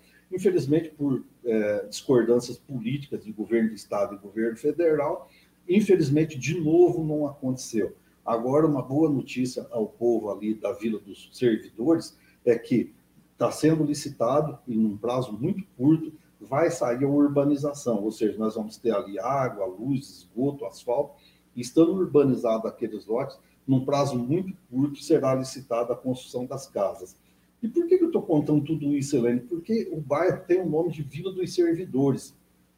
E quando estávamos em tratativa com o CDHU, nós tentamos destinar um pouco desses lotes para os servidores do município, mas o CDHU não aceitou. O CDHU já destina um percentual de lotes para a Polícia Militar, para pessoas portadoras de deficiência, para idosos, mas para servidores a gente não, a gente não teve êxito. Agora, com essa questão que eu acabei de te dizer, que lotes institucionais podem ser transformados em lotes sociais, a gente vai conseguir sim é, fazer com que os nossos servidores, que há tanto tempo trabalham no município e não têm uma moradia, pagam um aluguel, eles vão poder, a gente vai destinar um percentual a esses servidores. Então, isso para nós é motivo de grande, grande alegria. E como eu te disse, em primeira Sim, mão, primeira é, uma, mão. é uma coisa muito, muito recente, muito nova e muito bacana, né? Porque você tem, você está no comprometimento. Sim. Atenção, Ana, Ana Lúcia, passa essa informação para Ana Lúcia, Isso. Torão, aí É. Aires Merlini, né? é uma Isso, informação isso, isso. muito importante Muito essa, importante, né? Muito importante. Porque é o é o comprometimento, né? Porque mu- todas essas cidades, né, Bofete, Pardim, Sim. Botucatu, Avaré, Paranapanema, nós temos muitas áreas institucionais que muitas vezes não estão servindo para quase nada, né? Então, agora, com essa determinação do Supremo que o prefeito pode legislar nessa causa, acho muito importante que os prefeitos da nossa região vejam essa questão. E nós, por exemplo, vamos fazer muitos lotes sociais para o povo de Itati. Com certeza. A Sara está assistindo também a nossa entrevista, é, ela e o Christian está acompanhando o, o seu trabalho, é verdade, né? Prefeito, na verdade, a gente que é de fora, eu sou de fora, né? Eu não falo isso porque está na sua frente, não, porque eu, eu não, não preciso disso. Eu não tenho que agradar ninguém, sabe? E, e quando eu fui a Itatinga, quando eu fui convidada, a primeira vez que eu fui a Itatinga, que eu fui convidada pelo, pelo capitão lá do Corpo de Bombeiros, o Rocha, Não, o Rocha tá, Ramos, tá. né? E eu fiquei assim, nós paramos até numa padaria para a gente tomar um cafezinho antes tal. Quando a gente entra na cidade, você vê a cidade limpa, você vê a cidade bem cuidada, você já sente a diferença quando você entra na cidade. Sim. Oi, Laine, é, obrigado. Quando eu cheguei ali no Corpo de Bombeiros, eu olhei e vi aquele prédio da assistência social que a gente está vendo aqui na imagem. Uma coisa linda que você também fez. Obrigado, Helene. Eu fico grato pelas suas palavras e e nós criamos, queria que até já falamos aqui no, no Reginaldo Regis, né? O Reginaldo ele era vereador na última gestão e ele viu na cidade de Aparecida que funcionava um, programa da frente de trabalho. Ele trouxe para nós esse programa. Nós iniciamos com 40 eh, pessoas a nossa frente de trabalho, depois aumentamos em 100% para 80% e agora já temos um projeto na Câmara para 120, por mais 50%, vamos chegar a 120 pessoas atendidas pela frente de trabalho. Eu acho isso uma coisa muito bacana, é, Elaine, que é, um, é um, a, relação do ganha-ganha. As pessoas, as pessoas querem ganham, trabalhar. é, eles querem trabalhar. Eles ganham tendo dignidade Sim. né, com o trabalho e nós é, ganhamos com elogios como esse Sim. que você acabou de fazer. Perfeito. né? E aproveitando esse gancho que você está falando, de você estar contratando essas pessoas na frente de trabalho para manter uma cidade, porque é preciso Sim. disso. Já conta para gente como que vocês aí é, vocês entregam cesta básica para essas pessoas? Ou é pelo cartão social? Não, é o cartão também. É, eles recebem um valor, né, algo em torno de 400 a 500 reais por mês, e mais um cartãozinho para eles fazerem a, a- a compra dos itens da cesta básica. Então, isso também eu acho uma coisa muito bacana, né? Que teve um momento que a gente até conversou a respeito desse cartão. Não sei se você ainda vai querer Nós vamos falar assim daqui a pouquinho sobre o cartão. vou- Claro que eu vou, Joia, entrevistei sobre isso. Então, gente, presta atenção, como que é importante, sim, a frente de trabalho para qualquer município, né? É muito importante. Gera o quê? Dignidade, gera emprego, gera renda, e ainda mais, não tem problema nenhum. Ele não recebe cesta básica carregando cesta básica de cima para baixo, não. Ele recebe um cartão social, que ele vai lá no mercado, ele pode comprar o que ele achar melhor, ou aquilo que está faltando para ele, sim, né? É. é isso aí. E olha, a assistência social de Tatinga nunca teve local apropriado. E vocês, vocês ali reformaram, é, sanaram algumas dívidas, né? E construíram para o povo itatinguense a nova assistência social. Um local com infraestrutura adequada para dar todo o suporte de atendimento para as famílias. A implantação do cartão de alimentação para o cidadão comprar o seu alimento que precisa, frente de trabalho e melhor atendimento no Viva Leite para crianças. Fala um pouquinho do Viva Leite, prefeito. O, Elaine, nós temos né, o cadastro, do, do cadastro único, né? E, e o, esse programa ele atende é, a, várias famílias que estão com um pouco de dificuldade, né? E é uma coisa muito interessante porque ele é um leite preparado, né? Que a Sim. criança é, para crescimento, é, então um leite é, de extrema importância para a criança e o, o, pessoal da assistência social trabalha muito firme nessa questão do, do cadastro dessas famílias para que o leite chegue realmente a todos aqueles que estão precisando. Bacana.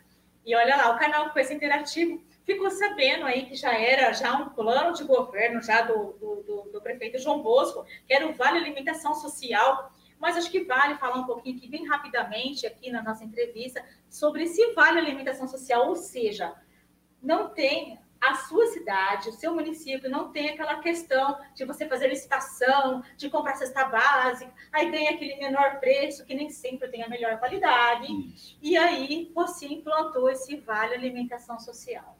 Foi, Elaine. Na, na, na, nossa campanha para aquela eleição de 2016, e 2017, a gente já falava desse cartão. Porque nós percebíamos a dificuldade que as pessoas tinham.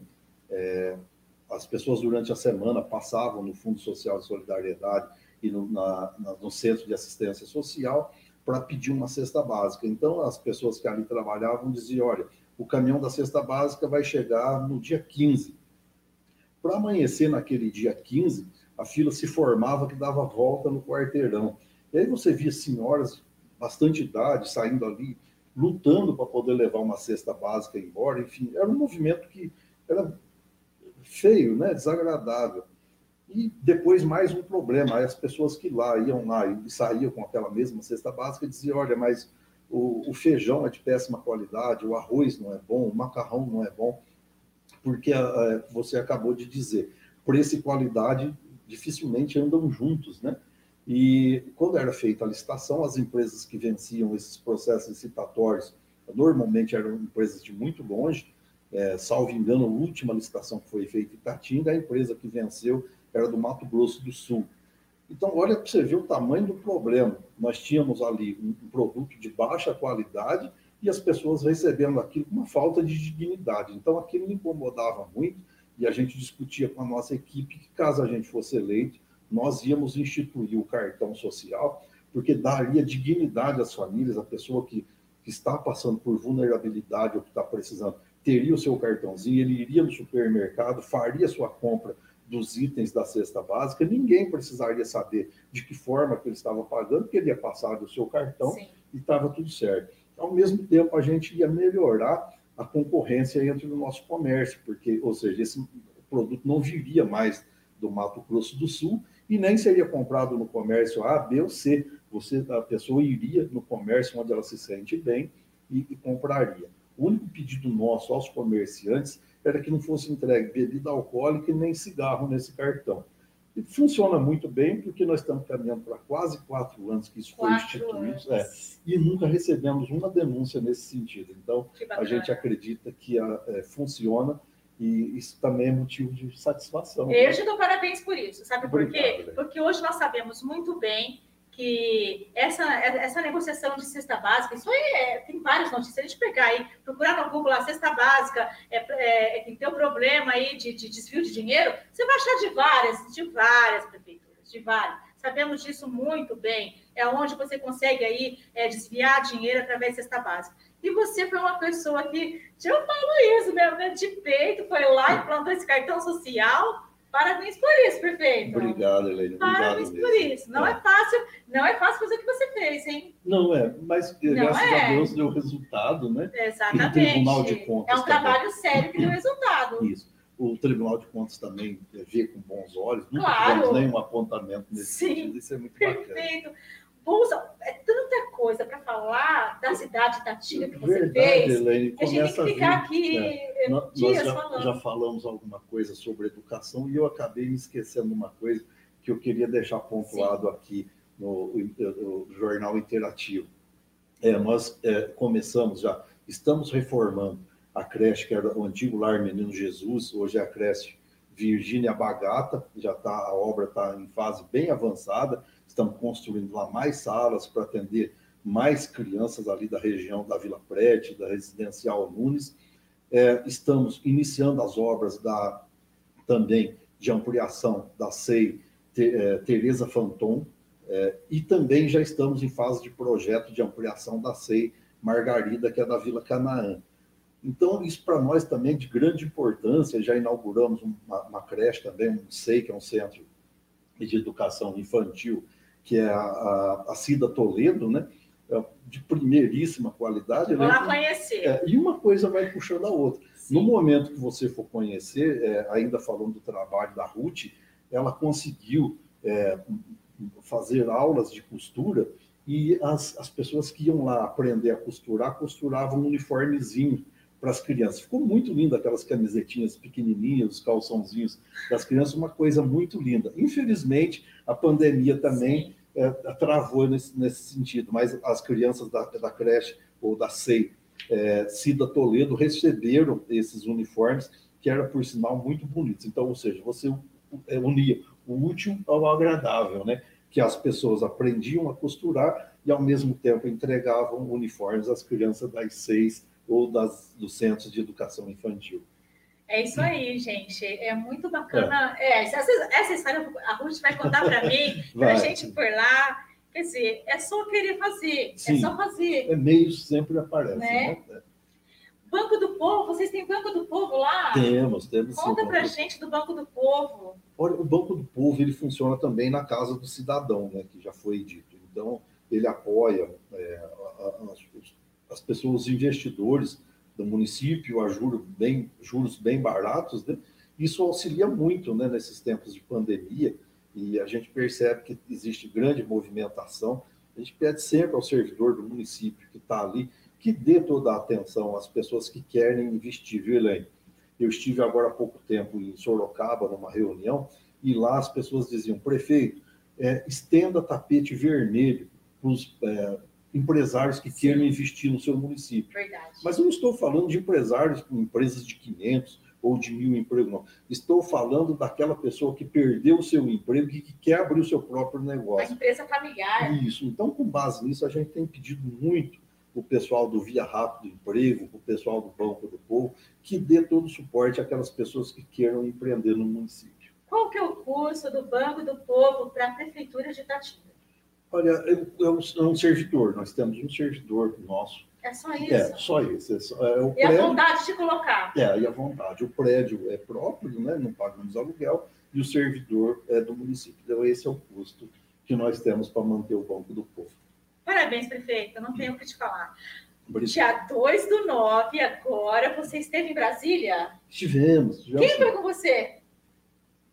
Estivemos em Brasília, eu, o vice Paulo Roque hum. e o assessor Batail Vieira, né?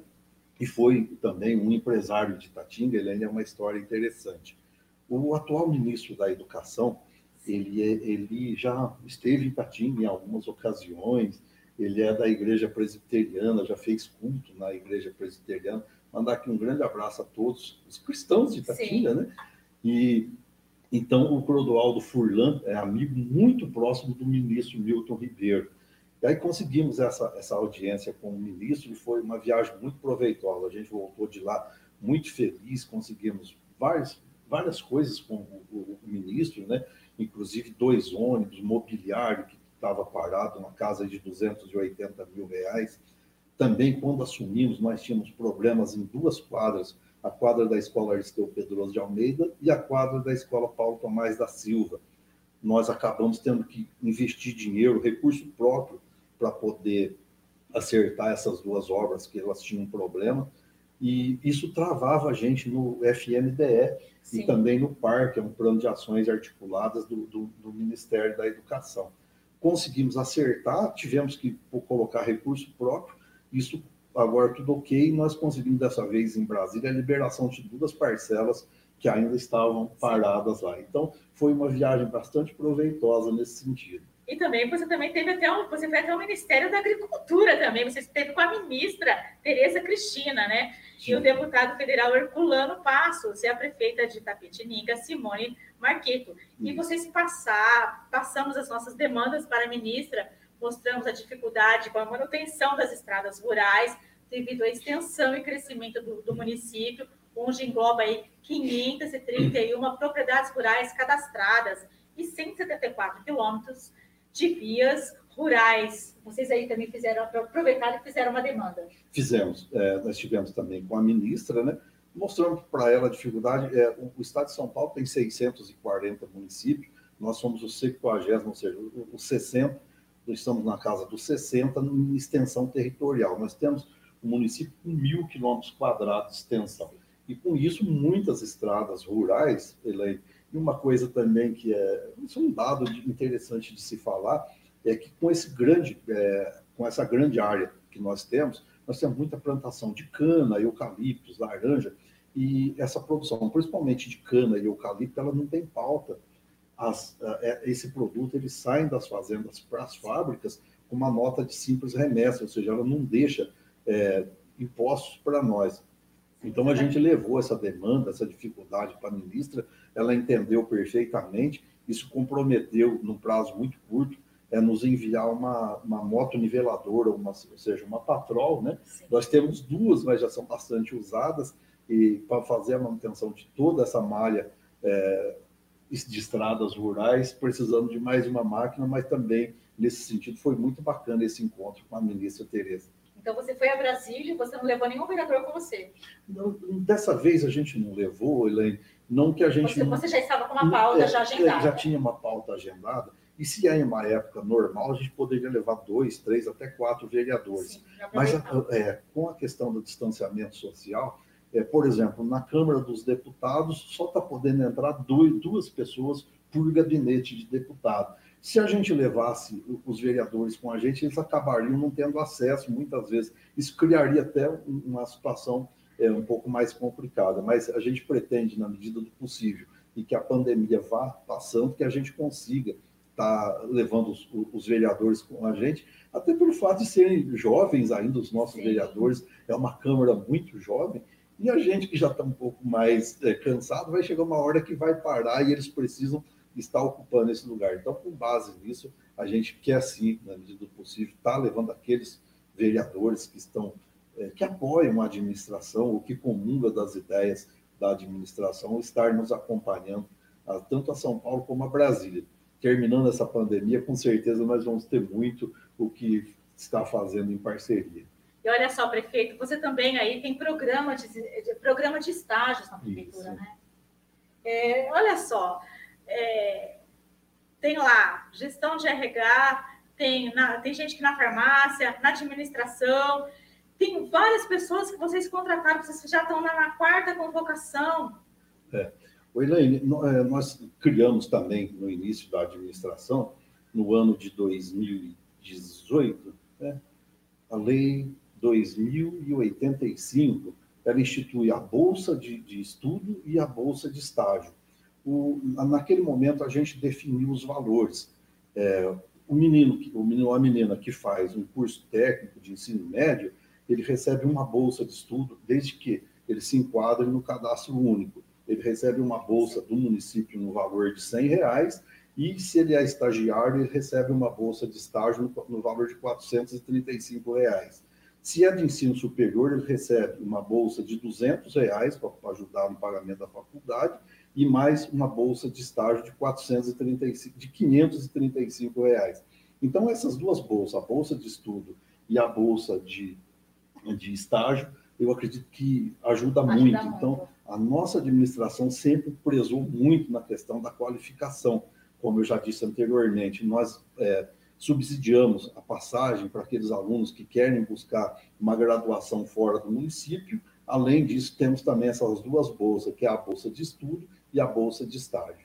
Não pense que ele vai deixar de falar sobre a ETEC, porque ele vai falar sobre a ETEC já já. Calma aí.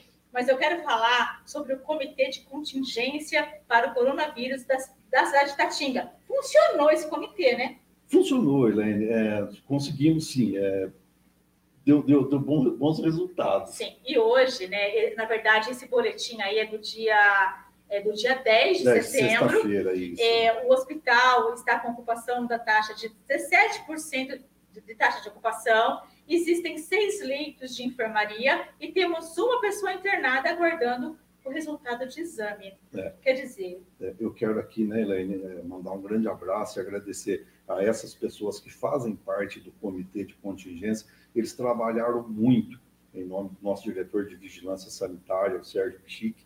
Quero agradecer a todos que fazem parte desse comitê, que foi de extrema importância naquele momento. Para você ter ideia, Elaine, nós chegamos a testar 70 casos positivos num dia. Nós tínhamos 300 e tantas pessoas é, em quarentena naquele, é, em algum momento. É, é, Essa semana, o único dia que cresceu um pouco o número foi na sexta-feira, que testaram três positivos, mas nós passamos a semana toda sempre testando um, um só, então a gente fica feliz pelo fato, de, ou seja, saímos de 70 para um ou para três, melhoramos muito, mas a meta e a vontade é de, de zerar esse número e agradeço muito ao comitê de contingência que trabalhou muito durante esse período de pandemia. Sim, olha só, a vacinação de Tatinga, eu peguei esses dados hoje da, do, do portal Vacine Já, 72,31% da população já foi vacinada, cresceu bastante, né? Sim, eu sim. lembro que estava bem devagar, mas é. agora deu um é. up, né? O, isso tem uma explicação. Até em algum momento, acho que na Câmara ou em algum lugar, alguém disse que Itatinga estava mais atrasada, ou pegou é, no Estado, nós éramos Sim. um dos últimos uma coisa interessante. Você acredita que Itatinga tem poucos idosos? Então, se é você é pegasse naquele momento em percentual que Itatinga havia vacinado e o que a cidade de Santos Porque havia tem vacinado. Seguir, tem que seguir o, é, o calendário. É não tinha como, se nós estávamos vacinando. Pessoa de 70 anos, a gente não adiantava querer avançar não. e estar vacinando a de, a de 50. Ou seja, então, no início da vacinação, inclusive a gente foi recebeu críticas nesse sentido mas não é por ineficiência da equipe de saúde, não. Era justamente por esse fato de Tatinha não ter tantas pessoas idosas. Mas hoje, agora, quando avançou, nós estamos vacinando aí, por exemplo, na, na, ontem sábado, foi a segunda dose para pessoas de 50 a 54 anos. Na sexta-feira, foi para adolescentes de 12 a 14 anos, foram vacinadas mais de 700 pessoas. E isso tem trazido muita tranquilidade e os números falam por si, né? Ou é, seja... e, esse, esse, e essa, esses dados não estão tá embutidos ainda, é, porque a atualização, essa aqui é a última atualização do, do site do ah, governo tá. é, de sexta-feira. Então, assim, ainda vai aumentar isso aqui. Certo. E olha lá, 23, mais de 23 mil doses já foram aplicadas na cidade da Xinga. Sim. É muita coisa. É. E sete pessoas já tomaram a terceira dose. Isso, né? Reforço para começar. Parabéns por isso. A terceira dose. Muito é bacana. isso aí. É. Olha, e uma coisa que eu estava falando, é, já vocês vacinaram nesse é, os, os, adolescentes, é, e uma coisa bem interessante, é, prefeito, que vocês fizeram o drive-thru. Vocês se preocuparam nessa essa organização que teve, até mesmo esse comitê, uhum. de organizar esse drive-thru, de organizar pessoalmente aí para não ter problema com os idosos e todas as pessoas. Então, foi muito bacana também. E também ali a vacina contra a fome. A pessoa ia lá, é, que quem quisesse poder estar doando aí uma, um, um quilo de um alimento para a cesta básica, isso foi muito bacana também. É um foi, conjunto, né? É, foi, Elaine, foi, é, é uma coisa muito bacana. Inclusive, Elaine, teve um momento que saiu foto, acho que até rodou na região, né? Sim. Que mostravam na cidade tal, as pessoas chegando veículo e tal. Itatinga foi uma, uma pessoa se vacinar é, numa, não sei se é carroça ou charrete, mas uma coisa muito bacana. E aquilo para nós era motivo de pessoa... orgulho, né? Claro, ou seja, sim. venha do jeito que vier, venha de onde vier, você vai receber a vacina. É, então, o sistema drive-thru funcionou muito bem, o povo de Itatinga é um povo de coração muito bom, colaboraram muito na vacina contra a fome, foram arrecadados muitos e muitos quilos Sim. de alimento, e esses alimentos a gente é, procura, na medida do possível, estar tá distribuindo mais rápido para aquelas famílias que estão precisando. Então, a gente só tem a agradecer ao povo de Tatinga que, que Não, sempre responde. É, é, eu acho que esse, esse, esse cuidado que vocês tiveram de montar, de montar o drive-thru, nessa organização de distribuir a vacina de forma correta, de forma segura, uhum. foi essencial. Mais uma vez, ponto positivo para vocês.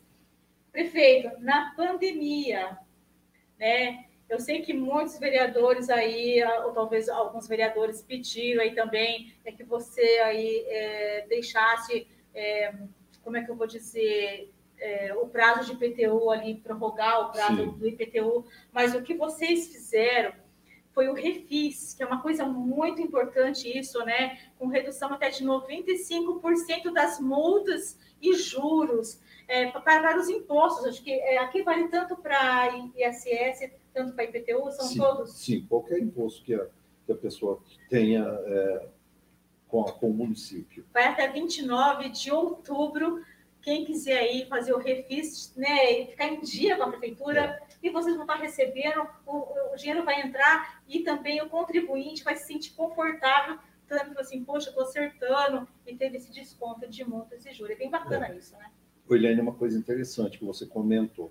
No ano de 2020, nós protelamos o pagamento das primeiras parcelas do IPTU, tá. que venceriam em abril, a gente jogou para julho. Mas é, a lei diz que você não pode jogar os impostos de um ano para o ano seguinte. Então, quer dizer, a gente só protelou Entendi. o problema, porque ia vencer da mesma forma. Sim. Esse ano, a gente recebeu algumas críticas no sentido de dizer que, ainda mesmo em pandemia, o prefeito não, não protelou o vencimento das parcelas de IPTU. Mas aí tivemos, né, é, até por indicação de alguns vereadores, essa questão do refis. E tem dado excelentes resultados, está entrando bastante dinheiro nos cofres do município, as, as, pessoas têm aproveitado. E uma coisa muito interessante também, que você diz, ah, então as pessoas podem ir. Sim, podem ir, que elas serão atendidas. Mas hoje, no site da prefeitura, é, as pessoas que têm um pouquinho de facilidade no celular ou no computador, ele consegue resolver de dentro da sua casa, ele não precisa nem ir até a prefeitura. Acessando o site do município, ela consegue ela mesma colocar fazer as contas é, em ordem, colocar as contas em ordem, fazer Bacana. o parcelamento de uma forma que cabe no bolso, na quantia de parcelas e tudo mais. Muito bom. E olha lá, vocês receberam castramóvel ontem, ontem de ontem, foi essa semana que passou, vamos foi, dizer assim. Foi na sexta-feira. É, eu queria aqui, viu, Elaine, agradecer também. Acho que a gente precisa ter gratidão Sim. aos ex-vereadores, né? O Rafael Brésio, Rafael.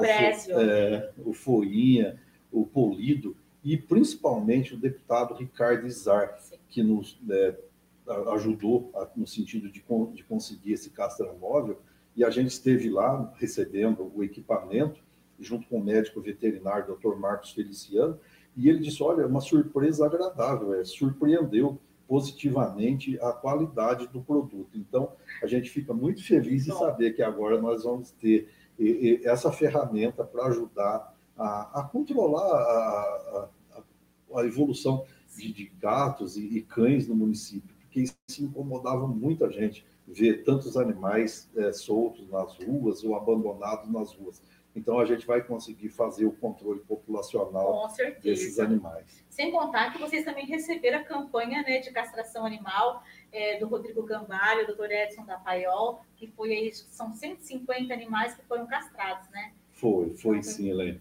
Foi um mutirão, foram 150 animais castrados, né? Deixar aqui também uh, meus cumprimentos à Ana, Ana Zanotello, que é, é a Ana da, da, da, da ONG Amigas do Pascoal, né? Essas sim, meninas, elas fazem um trabalho muito forte também na causa animal. Tem o apoio da prefeitura? Sim, é, nós temos um plano de fomento Sim. com elas, né?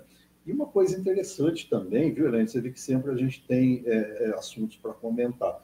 Quando a gente assumiu o município, esse abrigo de animais ele era instalado numa área alugada. Era um, um abrigo muito precário e nós pagávamos aluguel.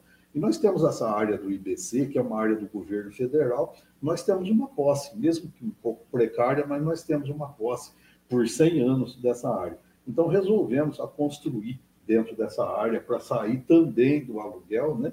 Então está dentro de uma área que não pagamos aluguel E está muito bonito, por sinal. Quando você tiver condições, vá visitar. Vamos sim, tem muita coisa tá, que mostrar é lá. é um local muito agradável, né? Quem sabe você até adota um cachorrinho para você e o Olha Pedro. só, vai ver. Mas olha só, você esteve é, esses dias atrás com o vice Paulo Roque é o diretor de agropecuária, Luiz Fernando, e o diretor de desenvolvimento econômico, Anderson Kubica, acompanhando a aula prática do curso de manutenção e operação de trator. Esse curso aí ele foi fornecido pela prefeitura de forma gratuita aos alunos, em parceria com o Sindicato Rural, Rural e com o Senar Faesp, né? Sabemos disso. Então, assim, foi muito importante esse curso, né, que aconteceu aí é, dando aí qualificação né, para essas pessoas que querem aí é, fazer a manutenção e, e, e, operacionalizar o trator, que, porque precisa de ter um curso. Sim. Né? Sabemos disso. William, a gente percebe que nos últimos tempos as pessoas é, foram muito para o lado da tecnologia é, e hoje também é, é você fala do trator. O trator hoje ele tem muita tecnologia Sim. embarcada, né? É, o trator hoje diferente do meu tempo, né, que você trabalhava com a cabeça no sol, hoje o operador trabalha dentro de uma cabine com ar condicionado e com muita tecnologia embarcada. E mas as pessoas perderam um pouco desse interesse e a gente tem percebido que esse mercado ainda precisa-se de muita mão de obra. Conversando aí com empresas ou pessoas que prestam serviço para grandes empresas, eles dizem da dificuldade que eles têm para a contratação de tratoristas, operadores de máquinas. Então, com base nisso, a gente tem é, procurado qualificar, inclusive as pessoas que quiserem fazer um curso de qualificação. Hoje nós temos mais de 20 cursos em aberto, é, também pelo site da Casa do Cidadão ou da Prefeitura. Em várias áreas nós temos curto, é, é cursos com curto período de prazo, né? E que as pessoas vão se qualificando, que a gente acha muito importante a qualificação. E olha lá, eu quero te fazer uma pergunta.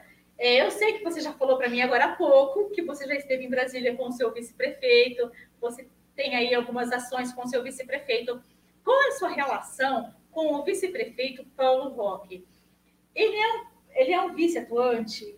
Sim, na medida do possível, ele é bastante atuante, é, é uma pessoa muito ponderada, muito pé no chão, e a gente conversa muito, discute muito, é, ele acata muito bem as minhas decisões e sempre que ele traz alguma demanda também, eu procuro acatar as decisões dele, porque muitas vezes ele está mais na rua do que eu. Então, com base nisso, a, a relação é muito boa, viu? muito positiva, soma muito para a administração de. E para a população, né? Para a população. Para o comprometimento de é. vocês. E vocês aí conseguiram um veículo, outro veículo para o PROCON? Isso. Vocês têm um PROCON lá? É, conseguiram um veículo agora? É, nós temos um posto do PROCON e aí, essa semana, nós conseguimos, através do, do deputado federal, agora fugiu. Esse, eu já, já, o nome dele aqui, não estou. Eu já me lembro do nome dele, tá. né? Em nome da, da Silvia Ribeiro, que é a nossa diretora do, do, do Pátio Procon. E aí a gente esteve em São Paulo, inclusive com o vice-governador também, Rodrigo Garcia, com o, o secretário é, Fernando José da Costa. O Fernando José da Costa ele tem um pé em Tatinga, o pai dele, o doutor Paulo José da Costa, o Pajoco, tinha propriedade em Tatinga, saudoso, né? Mas o doutor Fernando, que é o secretário de Justiça do Estado de São Paulo, tem propriedade em Tatinga, e a gente aproveita né, dessas é, amizades ou conhecimento. É, o doutor Fernando é uma pessoa muito fácil de, de trabalhar, de lidar. Nós estamos em fase bastante avançada das tratativas para a construção do Fórum de Tatinga um empresário doou uma área de 10 mil metros para nós, para a construção do fórum. Essa área está pré-aprovada pela secretaria e nesse, nesse dia agora em São Paulo que fomos receber essa viatura do PROCON, ainda conversei com ele, ele me disse, prefeito, estou lutando aí para é, levantamento de verba para a construção de quatro fóruns, quatro fóruns, e um desses quatro é o, seria o Fórum de Itatinga. Então, a gente tem esperança que no prazo muito curto isso vai acontecer. Também o fórum é num prédio alugado pelo município, Nossa. o município que paga o aluguel Não. desse prédio. Então vai sair mais uma vez. É, então, se a gente conseguir a construção, vai, vai ser sim. também uma grande conquista para o nosso povo. Muito bacana. Vamos falar sobre ETEC? Vamos, vamos sim. Vamos falar sobre ETEC, então. Olha só. É, você esteve é, a pedido da vereadora Arlete Moraes, né? Você esteve é, numa manhã é, com uma candidata, a Luciana, né? Que prestou o processo seletivo da ETEC e conta para gente é, a sua conversa com ela, porque na verdade ela foi uma de uma, ela foi umas, uma né das 64 é, candidatos, inscrições Sim. que fizeram aí para 40 vagas que tinha no curso de administração. É. O que eu gostaria de saber, e sendo bem prática, é, na verdade o senhor não cancelou a ETEC, né? É, são convênios que são renovados anualmente, é, anualmente né? né? É isso, né? É, é, é, isso mesmo. a ETEC está no município de Itatinga desde o ano de 2011, né? Sim. Inclusive, no ano de 2013, não, não houve o convênio, não foi celebrado o convênio. E a gente percebeu, Elaine, agora durante o ano de 2020, com essa questão da pandemia. É, voltou a ter aula no sistema remoto e a gente percebeu um grande desinteresse dos alunos. Nós, para abrir um concurso, precisávamos de 40 alunos. Na, o penúltimo foi aberto com 29 e se formaram 15. Sim. É isso mesmo. Isso. Também, é, do ano de 2011 até os dias atuais, foram formados 139 pessoas pela ITEC. E sempre na área de administração ou de RH. E a gente percebeu que ficou bastante saturado nesse sentido. Como eu acabei de te dizer, hoje o mercado está procurando operadores, tanto de tratores, de máquinas, inclusive pagando muito bem. Você pega aí as grandes empresas, Companhia Suzano, Bracel, elas têm uma grande demanda, ou, ou seja, há muitas vagas de emprego nessa área com bons salários. Então, na verdade, naquele momento, não era a intenção, nunca foi, não é, de cancelar o, o convênio ou o contrato com a ITEC, mas sim suspendemos até ver como é que ficaria a questão da pandemia, se teríamos aulas presenciais, e ao mesmo tempo a gente discutia com a ETEC trocar a, a grade de cursos, né? Porque, como eu acabei de te dizer, administração e recursos humanos, a gente percebeu que o mercado está muito saturado. Então, eu acho que precisamos, sim, dar qualificação para as pessoas, mas qualificar as pessoas onde elas depois consigam tirar, o, o ter o retorno dessa, dessa qualificação. E a gente percebeu que nessa área de administração e de RH, como eu te disse, já estava bastante saturado. Então, o que a gente pensou naquele momento era suspender por um período, né? E, e enquanto isso estávamos em tratativa com a ETEC para mudar a grade de cursos. Então foi mais ou menos o que aconteceu. É, ainda sobre a ETEC, é, qual que é o custo que a ETEC, é, que a prefeitura tem com a ETEC? Na verdade, não tem um custo fixo, não tem. Lá atrás, quando iniciou isso, ficou definido que os professores que viessem a, a lecionar em Tatinga teriam é, fosse facilitado o transporte deles. Então, naquele momento, o gestor daquela época preferiu por dar o, o combustível. Então, é, esses professores, eles abasteciam seus veículos é, no pátio do, da prefeitura. Quando a gente assumiu, esses tanques do, do pátio da prefeitura não tinham combustíveis. Eles se abasteciam nos postos de gasolina onde a prefeitura autorizava. Mas aí depois, na medida do possível, que fomos é, é, pondo a casa em ordem e tinha é, esses combustíveis nos postos, aí eles abasteciam nos postos da prefeitura. Entendi. E, e, vocês também davam espaço também? Vocês davam... Sim, o prédio, o prédio era nosso, né? E, e, dava essa facilidade aos professores e coordenadores dos cursos. Nós sabemos que a ITEC é, é uma instituição muito séria, de Sim. grande respeito. Então, é, você, no, na, no próximo ano, você já pensa já em trazer novos cursos para Itatinga? Sim. É, porque a... é melhor, né, João, do que você mandá-los até Botucatu, porque eles vão ter que concorrer com outros alunos, né, de outros municípios. Não. Então é importante você, você trazer para dentro é. da cidade. Né? Com certeza, Helene, com base nisso, nós temos até uma enquete. Sim, é, nós vamos falar disso. Você ia falar da enquete, Isso. né?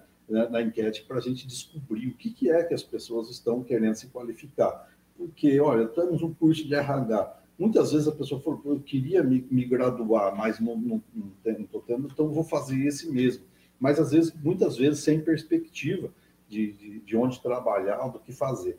Então, com base nisso, nós resolvemos a fazer essa enquete. Né? Quero mandar aqui um grande abraço ao Anderson Kubica, que toca muito bem essa área de, de desenvolvimento industrial e econômico do município. E assim que a gente tiver que na enquete saber o que é que as pessoas estão querendo, com certeza podem contar com o nosso trabalho no sentido de, de termos a ETEC de volta, mas com cursos que realmente sejam atuais e que as, onde as pessoas possam ter o retorno financeiro ao concluir o seu curso.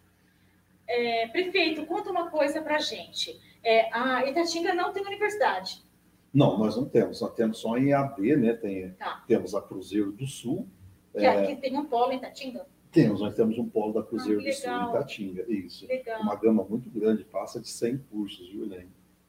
Muito bom. Muito bom, muito bom. olha é. só. Isso é muito interessante, é. porque ah, é, é, um curso que, que dá para fazer também, né? Isso. E, olha, mas é, é, eu acho assim que a ITEC, então, vocês estão estruturando aí para voltar o ano que vem, então é isso. Né? Pretendemos. Né? Assim que a gente souber o que, que é que as pessoas, em que área que as pessoas querem se qualificar e o que, que a ITEC tem a oferecer, com certeza é, a parceria vai continuar como vem desde o ano de 2011. João, mais uma coisa que eu gostaria de, falar, de perguntar para você, mais um assunto, na verdade, tá. é sobre. Tá vendo como a gente tem muito assunto? Não tá? Você fala, ela é só uma hora, nós já estamos aqui uma hora e 47, João. É, mas não que bom, como, é, é, você deixa a gente muito à vontade, eu, eu não sou um grande orador, tenho bastante dificuldade. Mas você mas, faz que é o que importa. Que com você. É, é você faz que é o que importa. Mas é. eu quero que você me fale sobre isso, João. Desculpa o horário, eu sei tá. que. Ginásio de esporte, você publicou aí é, uma foto, dia 9 do 9, é, o TBT aí de hoje, que era uma quinta-feira. É sobre o de esporte, Fábio Melo Góes, que foi reformado integralmente. É. Fala um pouquinho sobre o transporte. O Elaine, isso também é motivo de grande satisfação para nós, porque esse prédio, nós conseguimos uma certa vez uma emenda da Secretaria de Esportes do Estado de São Paulo. Na hora de assinar o convênio, descobrimos que tem uma pista de skate que faz parte desse, é, que está no terreno desse ginásio de esportes, e essa pista de skate foi construída com dinheiro da Secretaria de Esportes e não havia sido prestado contas foi de uma das administrações passadas. Então, naquele momento, nós perdemos essa emenda é, do Estado, da Secretaria. Mas o, a, a, situação era muito precária, porque o telhado estava muito podre, tinha muito, muito problema de, de, goteiras e infiltrações. Aí resolvemos fazer com recurso próprio mesmo. Então, foi uma obra bancada com recursos próprios, né? trocamos o telhado, é, foi feita a parte de pintura, e ficou muito bacana. De novo, uma pena que terminamos na, nas portas da pandemia. Sim. Mas agora a vida já começa a voltar, já estão tendo alguns treinos e a gente espera que já vamos ter aí um campeonato. Olha no prazo muito curto, ele já vai estar sendo muito bem utilizado. Já já já está voltando já os treinos já? Já já está começando a ter alguns treinos. Já nós estamos aí em vias de acontecer um campeonato de futebol. Então a, a vida já começa a voltar ao normal como a gente falou, você teve aí esse pouco a tempo que foi inaugurado. Você, na verdade, nesse, no dia 24 de julho, né, é, inaugurou algumas obras na assistência social, da Praça Emerson de Oliveira, as rotatórias também, foram algumas rotatórias que você também inaugurou. Sim. João, você está fazendo a diferença na cidade, você está deixando a sua marca na cidade, com o seu comprometimento, com responsabilidade, porque o que eu acho que é o mais importante é a responsabilidade de você ter suas contas aprovadas, com uma boa equipe, porque sem isso é, é, é complicado, né? Oi, Helene, é, acho que é, Deus tem sido é, bastante generoso com a gente. É, eu, eu, eu, ouvi uma coisa uma vez, eu achei muito certo. O político ele é pago para dar resultados, o político não é pago para dar desculpas, não. Então, com base nisso, Helene, para nós, para nossa equipe, não tem bola perdida, não. Nós vamos, disputamos todas, e uma vez um deputado, então, nós até falamos dele aqui, do Herculano Passos, é, eu levei algumas demandas para ele, ele me chamou de prefeito Pidão. Isso não me incomoda, não. Eu não. fico até feliz, porque eu não estou pedindo para mim, estou pedindo para a minha cidade, para o meu povo. Então, eu peço muito mesmo. E tudo que vem, a gente recebe de bom grado, porque a gente sabe que isso vai estar levando é, melhorias para a nossa população. Você falou aí agora das duas rotatórias que foram inauguradas. Essas rotatórias elas foram inauguradas na Avenida Tita Paixão. E essa avenida ela liga dois bairros, Elaine, que é a, a Residencial Nunes, a Vila dos Ferroviários. Quando a gente assumiu, era uma situação muito precária. Era uma avenida de terra e sem iluminação. As pessoas que ali naquela região residiam reclamavam muito dos filhos que iam para a escola à noite, voltavam no escuro, na poeira ou no barro, né? Porque na rua de terra é, você não tem meio termo, ou é barro ou é poeira. Então aquilo incomodava muito a gente. Nós conseguimos o asfaltamento dessa avenida e agora, por último, é, conseguimos concluir as duas rotatórias. Ficou uma área muito bonita e é na mesma região onde existe a possibilidade de sair um fórum no tempo. Então, é ali naquela região da Vila Prete, Vila dos Ferroviários, Residencial Nunes, uma região que com certeza vai desenvolver muito e uma região que nós, como todas as regiões da cidade, a gente quer muito bem. João, resumindo, vamos falar desse ano, 2021, oito meses de mandato. O que, que você fez? Vamos lá. Pouco tempo. Isso, Helene. É desse ano. É, nós conseguimos inaugurar é, 20, é, é, umas datas interessantes. 24 de junho, 24 do 6, é o dia do padroeiro, São João Batista. E no 24 de julho, 24 do 7, é aniversário da cidade. Então a gente teve a grata satisfação, por exemplo, no dia do padroeiro, nós inauguramos a farmácia, que nós já falamos dela aqui, inclusive com a presença de alguns deputados, como é o caso do doutor Vitor Lipe, deputado federal aqui de Sorocaba, deputado Ricardo Madalena, o deputado Edson Giriboni estiveram prestigiando é, essa inauguração nossa no dia 24 de junho. Depois, no dia 24 de julho, nós tivemos mais algumas inaugurações, que foi a Praça Emerson. Essa é, também é uma história muito interessante, Elaine. É, na construção dos dois bairros, que era o Jardim é, Vila Nova Itatinga e Vila União, ficou um terreno vago que era onde passa as redes é, de, de, de águas de chuva. Então, esse, terreno ele não pôde ser é, edificado, ou seja, ele não recebeu nenhuma construção. E lá nós tínhamos muito problema de mato alto, as pessoas dispensavam ali lixo, algumas vezes até animais mortos, e isso preocupava muito. Então, nós resolvemos fazer uma praça, foi feita uma rampa de acessibilidade, porque existe um desnível de uma rua para outra, e ficou muito bonita. É, é motivo de grande satisfação para nós, para o pessoal que mora ali naquela região. Com floreiras, com iluminação, a gente está vendo é. a foto aqui. E também é, entregamos é, na, na, no 24 de junho, de... de julho, aí o prédio da assistência social. Sim, maravilhoso. É, esse prédio também, Helena, é uma grande conquista para o município, porque esse terreno não era do município, era da COUP. A COUP é uma instituição é, alemã que nós temos a Abadia Cisterciense e a COUP era um braço é, que, que dava um cursos profissionalizantes. Nesse local funcionou uma escola de marcenaria. E esse prédio estava abandonado com muitos problemas, inclusive tinha pessoas, é, pessoas de rua, que hoje não estão mais na rua, que graças a Deus a gente tem é, um mini albergue, né? mas pessoas que residiam lá dentro durante a, noite, as madrugadas, tinha muito barulho, incomodava muito a vizinhança do lado. Então, quando nós conseguimos é, pegar esse terreno da COP, passamos a escritura dele para o município, aí fizemos a construção ali da assistência, do prédio da assistência social. Saímos do aluguel e colocamos mais um patrimônio no, no, no nome do município. Legal. E olha, já começou aí né, a iniciação musical da Banda Municipal de Tatinga. Já está voltando. Já está voltando, com certeza. Sim. Vamos lá. Tem, tem algo que eu gostaria de falar com você também. É, nós já Portal da transparência. Você falou em transparência aqui Sim. logo no início. É, para um gestor público, para um prefeito, o que significa um portal da transparência, ou seja, ter transparência é, que você está cuidando de um dinheiro que não é seu, que não é um dinheiro de prefeitura, é um dinheiro que é do povo. Fala para a gente a importância da transparência para você, João Bosco. Olha, eu, eu acho primordial. É, vou até dar um exemplo aqui, quando nós assumimos também, onde funciona hoje a Praça da Família, você falou de ginásio de esportes, é, nós tínhamos ali um muro feito de murite, e as pessoas que moram ali na região da Vila Nova Itatinga, Vila São Domingos, sabem do que eu estou falando.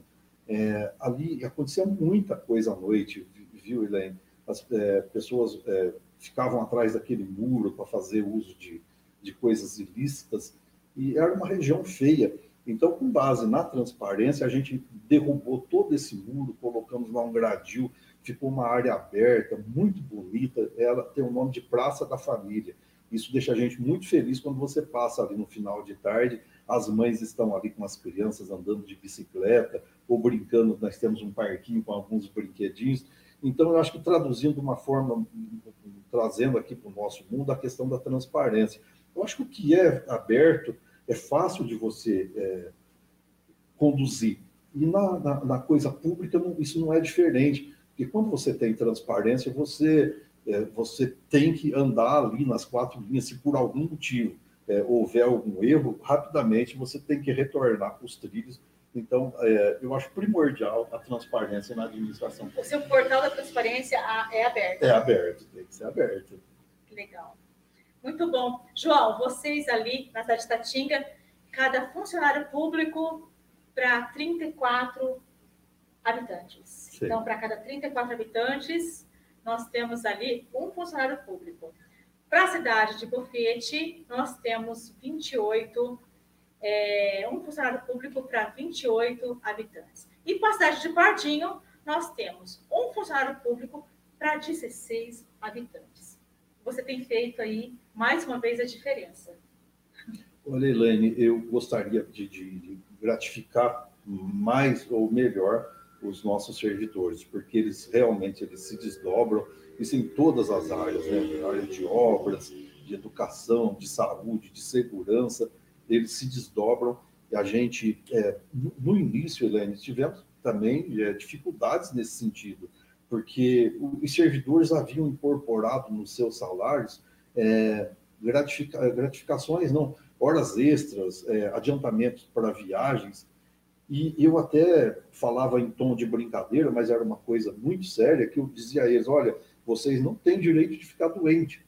Exemplo disso, nós tínhamos lá um motorista que ele adoeceu, ele precisou de se afastar, e a esposa dele disse, prefeito, com esse salário a gente não vive. E por que, que eles viviam quando ele estava trabalhando? Porque ele tinha lá um, uma, um adiantamento para viagem semanal e tinha as horas extras, que eram muitas. Eu disse, gente, mas isso não é de vocês. O dia que você aposentar, você vai embora com aquele salário que é muito pequeno. Então, com base nisso, a gente teve que segurar um pouco nessa questão de horas extras e de adiantamentos para viagens, mas dar aumento real no salário. Era um compromisso meu de dar o aumento real todos os anos. A gente conseguiu todos até então, até que chegou a pandemia, mas conseguimos, além da inflação, sempre dar um aumento real. E isso é, precisamos continuar. Temos um compromisso, como já falamos aqui, estamos sobre uma lei complementar da 173 que proibiu a gente nesse ano de dar aumento, mas a gente quer, a partir agora de 2022, voltar a gratificar os nossos servidores conforme eles merecem receber e a gente vai conseguir sim, viu, Elaine? Sim, lá hora extra, como é que é? Quantas horas extra pode fazer cada funcionário? Está tá limitado em 40 horas. É mesmo? Não Muitas pode passar vezes, disso? É, isso. Na, no caso da saúde, tem passado, né? Porque como eu acabei sim. de te dizer também, ontem, por exemplo, nós vacinamos até às 14 horas. Então, na saúde, é, a gente não tem é, feito assim tanta questão pelo fato de que precisamos é, combater a pandemia no tempo mais curto possível. Mas para as outras áreas estão limitadas em 40 horas. Se por um motivo ou outro o servidor precisa fazer mais horas, ele entra num banco de horas para ser descontado depois no futuro. Falar o que para você? Você está só cumprindo a lei. Não, obrigado. Você só está cumprindo a lei. Enfim, eu quero ver, eu quero. Pedro, coloca essa mensagem do Valdir, por favor. O Valdir está falando assim: parabéns, entrevista muito esclarecedora, excelente trabalho, top. Obrigado, Valdir. Eu estou vendo aqui também que a Raquel Sim. falou alguma coisa. Um abraço. Vamos Raquel. lá. Parabéns, é, João Bosco e equipe, pelo excelente trabalho. Parabéns, Elaine. Obrigado, Raquel. Beijão. É isso aí, gente. Olha. É... Lázaro, Lázaro, Lázaro vamos lá, vamos, vamos, pegar aí. Vamos lá, vamos lá. É. Parabéns o Lázaro está falando é, parabéns grande, também. Grande vamos, vamos, voltar lá, Pedro. Vamos, vamos pegar algumas, vamos pegar umas mensagens. Tá vendo como o prefeito gostou? Ele queria só uma hora, já estamos é. duas horas de entrevista. É bom. bom demais isso, gente. Vamos lá. Daiane César. Daiane a Daiane, um excelente trabalho boa... na assistência social junto Olha, com a Aline. Olha, Daiane, eu vou, eu vou é. aí na assistência social, pode ter certeza. É. É, a Neuza, boa tarde, Elaine, prefeito João Bosco. Tem muitas. Vamos lá, amor, você consegue voltar para gente? O Rafael Antunes, boa tarde, João Elaine, melhor administração dos últimos tempos, parabéns. Não, obrigado, Rafael. É, o Edinho, vamos ver o que o Edinho está falando. Prefeito é um grande ser humano, grande gestor, parabéns pelo trabalho de sempre. Obrigado, Edinho. É, o Cristiano Augusto, mais uma vez, está falando boa tarde. Sim. É muitas mensagens que chegou da gente. É. Pega aí, esse aí do Pelego, Pedro, fazendo favor. Isso. É o PC Cruz. Pega aí. É. Boa tarde, Elaine e João Bosco. Excelente trabalho, parabéns para a equipe. Olha que bacana. É. O Paulo é uma pessoa espetacular também. Um, atleta nato, o cara, ele gosta muito de esporte e sabe passar é, o que ele sabe para as pessoas. Obrigado, viu, Paulo? Pela... Pega até Janaína aí também, Pedro Janaína Martins está falando. Boa tarde, Elane, prefeito, parabéns pela entrevista e pelo canal. Gostou da entrevista? Gostei, gostei. Obrigado, Olha só, a doutora fala Janaína. Para a Ruth, é, fala para a Ruth. Grande, grande ah, parceiro. Não, eu vou dizer para a O Anderson, boa tarde, acho que domingo. É é o Anderson, nosso diretor de desenvolvimento industrial e econômico. Ah, que bacana também. Eu sempre vejo as publicações Sim. que tem feito também um grande trabalho também, a, a, essa equipe dele. A Joana, boa tarde, é nota 10. A, a, Ana, a Ana é uma graça, eu já falei isso para você, né? Antes de começar. A Ana é assessora de imprensa, é, é isso? Muito, muito eficiente. Eficientíssima ela. ela. Boa tarde, Elaine, prefeito, é, grande administrador, sempre olha Itatinga para o povo. O Pedro, tirou? Tá valendo. Para o povo com carinho. É verdade ela, mesmo. É uma grande parceira. Ela é. é... O Floragro, o Éder, a Elisa, belo trabalho. Olha, é muita gente que mandou mensagem para você. É. É, Deus te ilumine, o Valdir está falando também. A Esther o Christian de novo, é, boa entrevista para vocês. Olha, é, é muita, pode descer agora, Pedro. É muita, é muita, é muita. Desce, Pedro, lá no final. Mas, lá no último, Pedro. É, grande prefeito, parabéns pelo Obrigado. trabalho, parabéns, Elaine. A Altair está falando, Altair tá falando que a nossa é. saúde também é referência dentro de 68 municípios da nossa Sim. região. A nossa farmácia, ô Pedro, você tirou o que eu estava lendo. É, vamos lá. É, a, nossa, a nossa farmácia está abastecida e prestando serviços de qualidade aos municípios não se ouve mais dizer que faltam mais medicamentos. E também quando falta também, a gente percebe que as pessoas já vai, marcam um vereador ou outro, e sabe que já a gente tem acompanhado isso também, e sempre resolvendo todos os problemas. Acho que é isso que é o importante. Porque problema sempre vai ter, né, João? Mas o importante é querer acertar. Sim. Você disse agora há pouco, é, né? A boa vontade sempre tem que existir. Sim. Questão de medicamentos, por exemplo, se cai um medicamento de alto custo, Sim é, o pessoal nosso é treinado para instruir as pessoas como é que se preenche o formulário do alto custo, né? Porque daí cai na parte do, do Estado, né? É, então, precisamos, o, o, não, a gente parte sempre do princípio que o não a gente já tem. Precisamos melhorar essa resposta. Ah lá, o, Fernando está falando o seguinte: faltou coisas para falar, precisa de outra entrevista.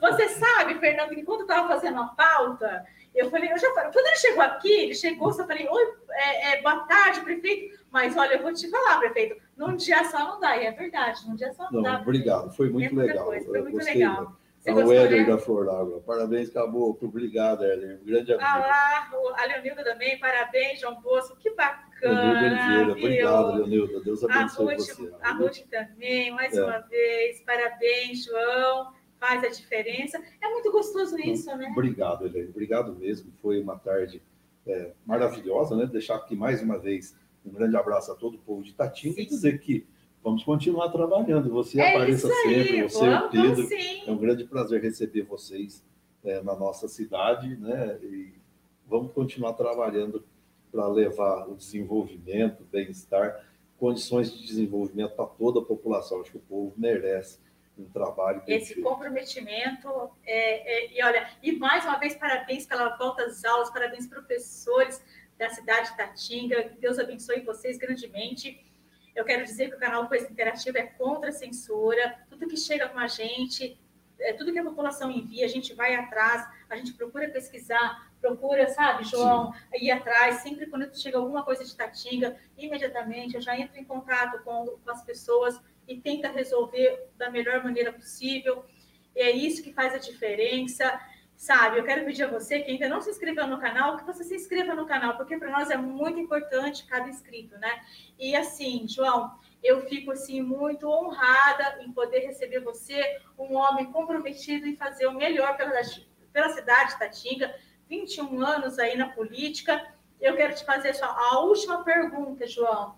Eu sei que aí é, nas próximas eleições você não vai poder aí é, é, é, se, se, se, candidatar a prefeito, a vereador, sim, não, sim. só prefeito, né? Não, não, nem, nem a vereador, não. Agora é final. Na cidade de Tatinga ou entre cidade você pode? Você não sabe? eu, eu, nunca pesquisei a esse respeito. O que eu sei é que para você ser candidato em qualquer município, você tem que ter um domicílio eleitoral de no mínimo seis meses. Antes era um ano, agora é seis meses. Ou seja, se pretendesse ser é, candidato em outra cidade, eu teria que é, ser eleitor naquele município há pelo menos seis meses. Seis antes. meses. Aí, gente, fica a dica. Ó, se alguma cidade quiser o João Poço como prefeito, só mandar mensagem para ele, seu prefeito.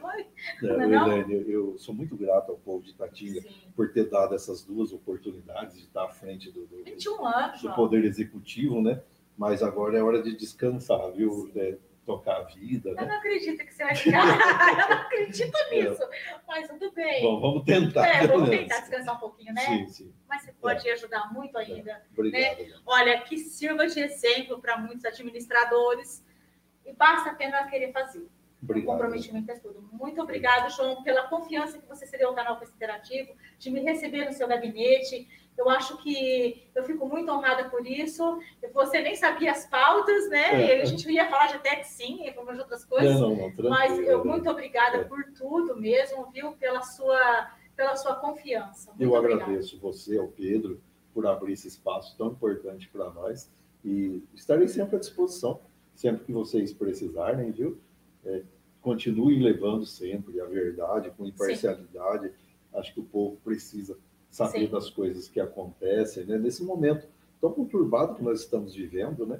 Mas a gente espera e confia que teremos dias melhores. Dias melhores, se Deus é, quiser. Eu, eu tenho, Helene, 55 anos e eu ouvia dizer muito quando era criança que o Brasil era o país do futuro. Às vezes a gente, pô, mas esse futuro está demorando chegar. Mas não vamos perder as esperanças, não, não que vão ser dias melhores. Bom, gente, é isso aí. Então, olha, na próxima semana nós vamos estar recebendo o Renato, o vereador Renato da cidade de Bofete, tá bom? João, mais uma vez, muito obrigado, viu, por ter aceitado o convite. Obrigado, obrigado eu, Lene. Eu que agradeço você, o Pedro, tá? Deus abençoe a todos nós, que seja uma semana aí de, de muitas conquistas a todos nós. É isso aí, gente. Até mais. Tchau.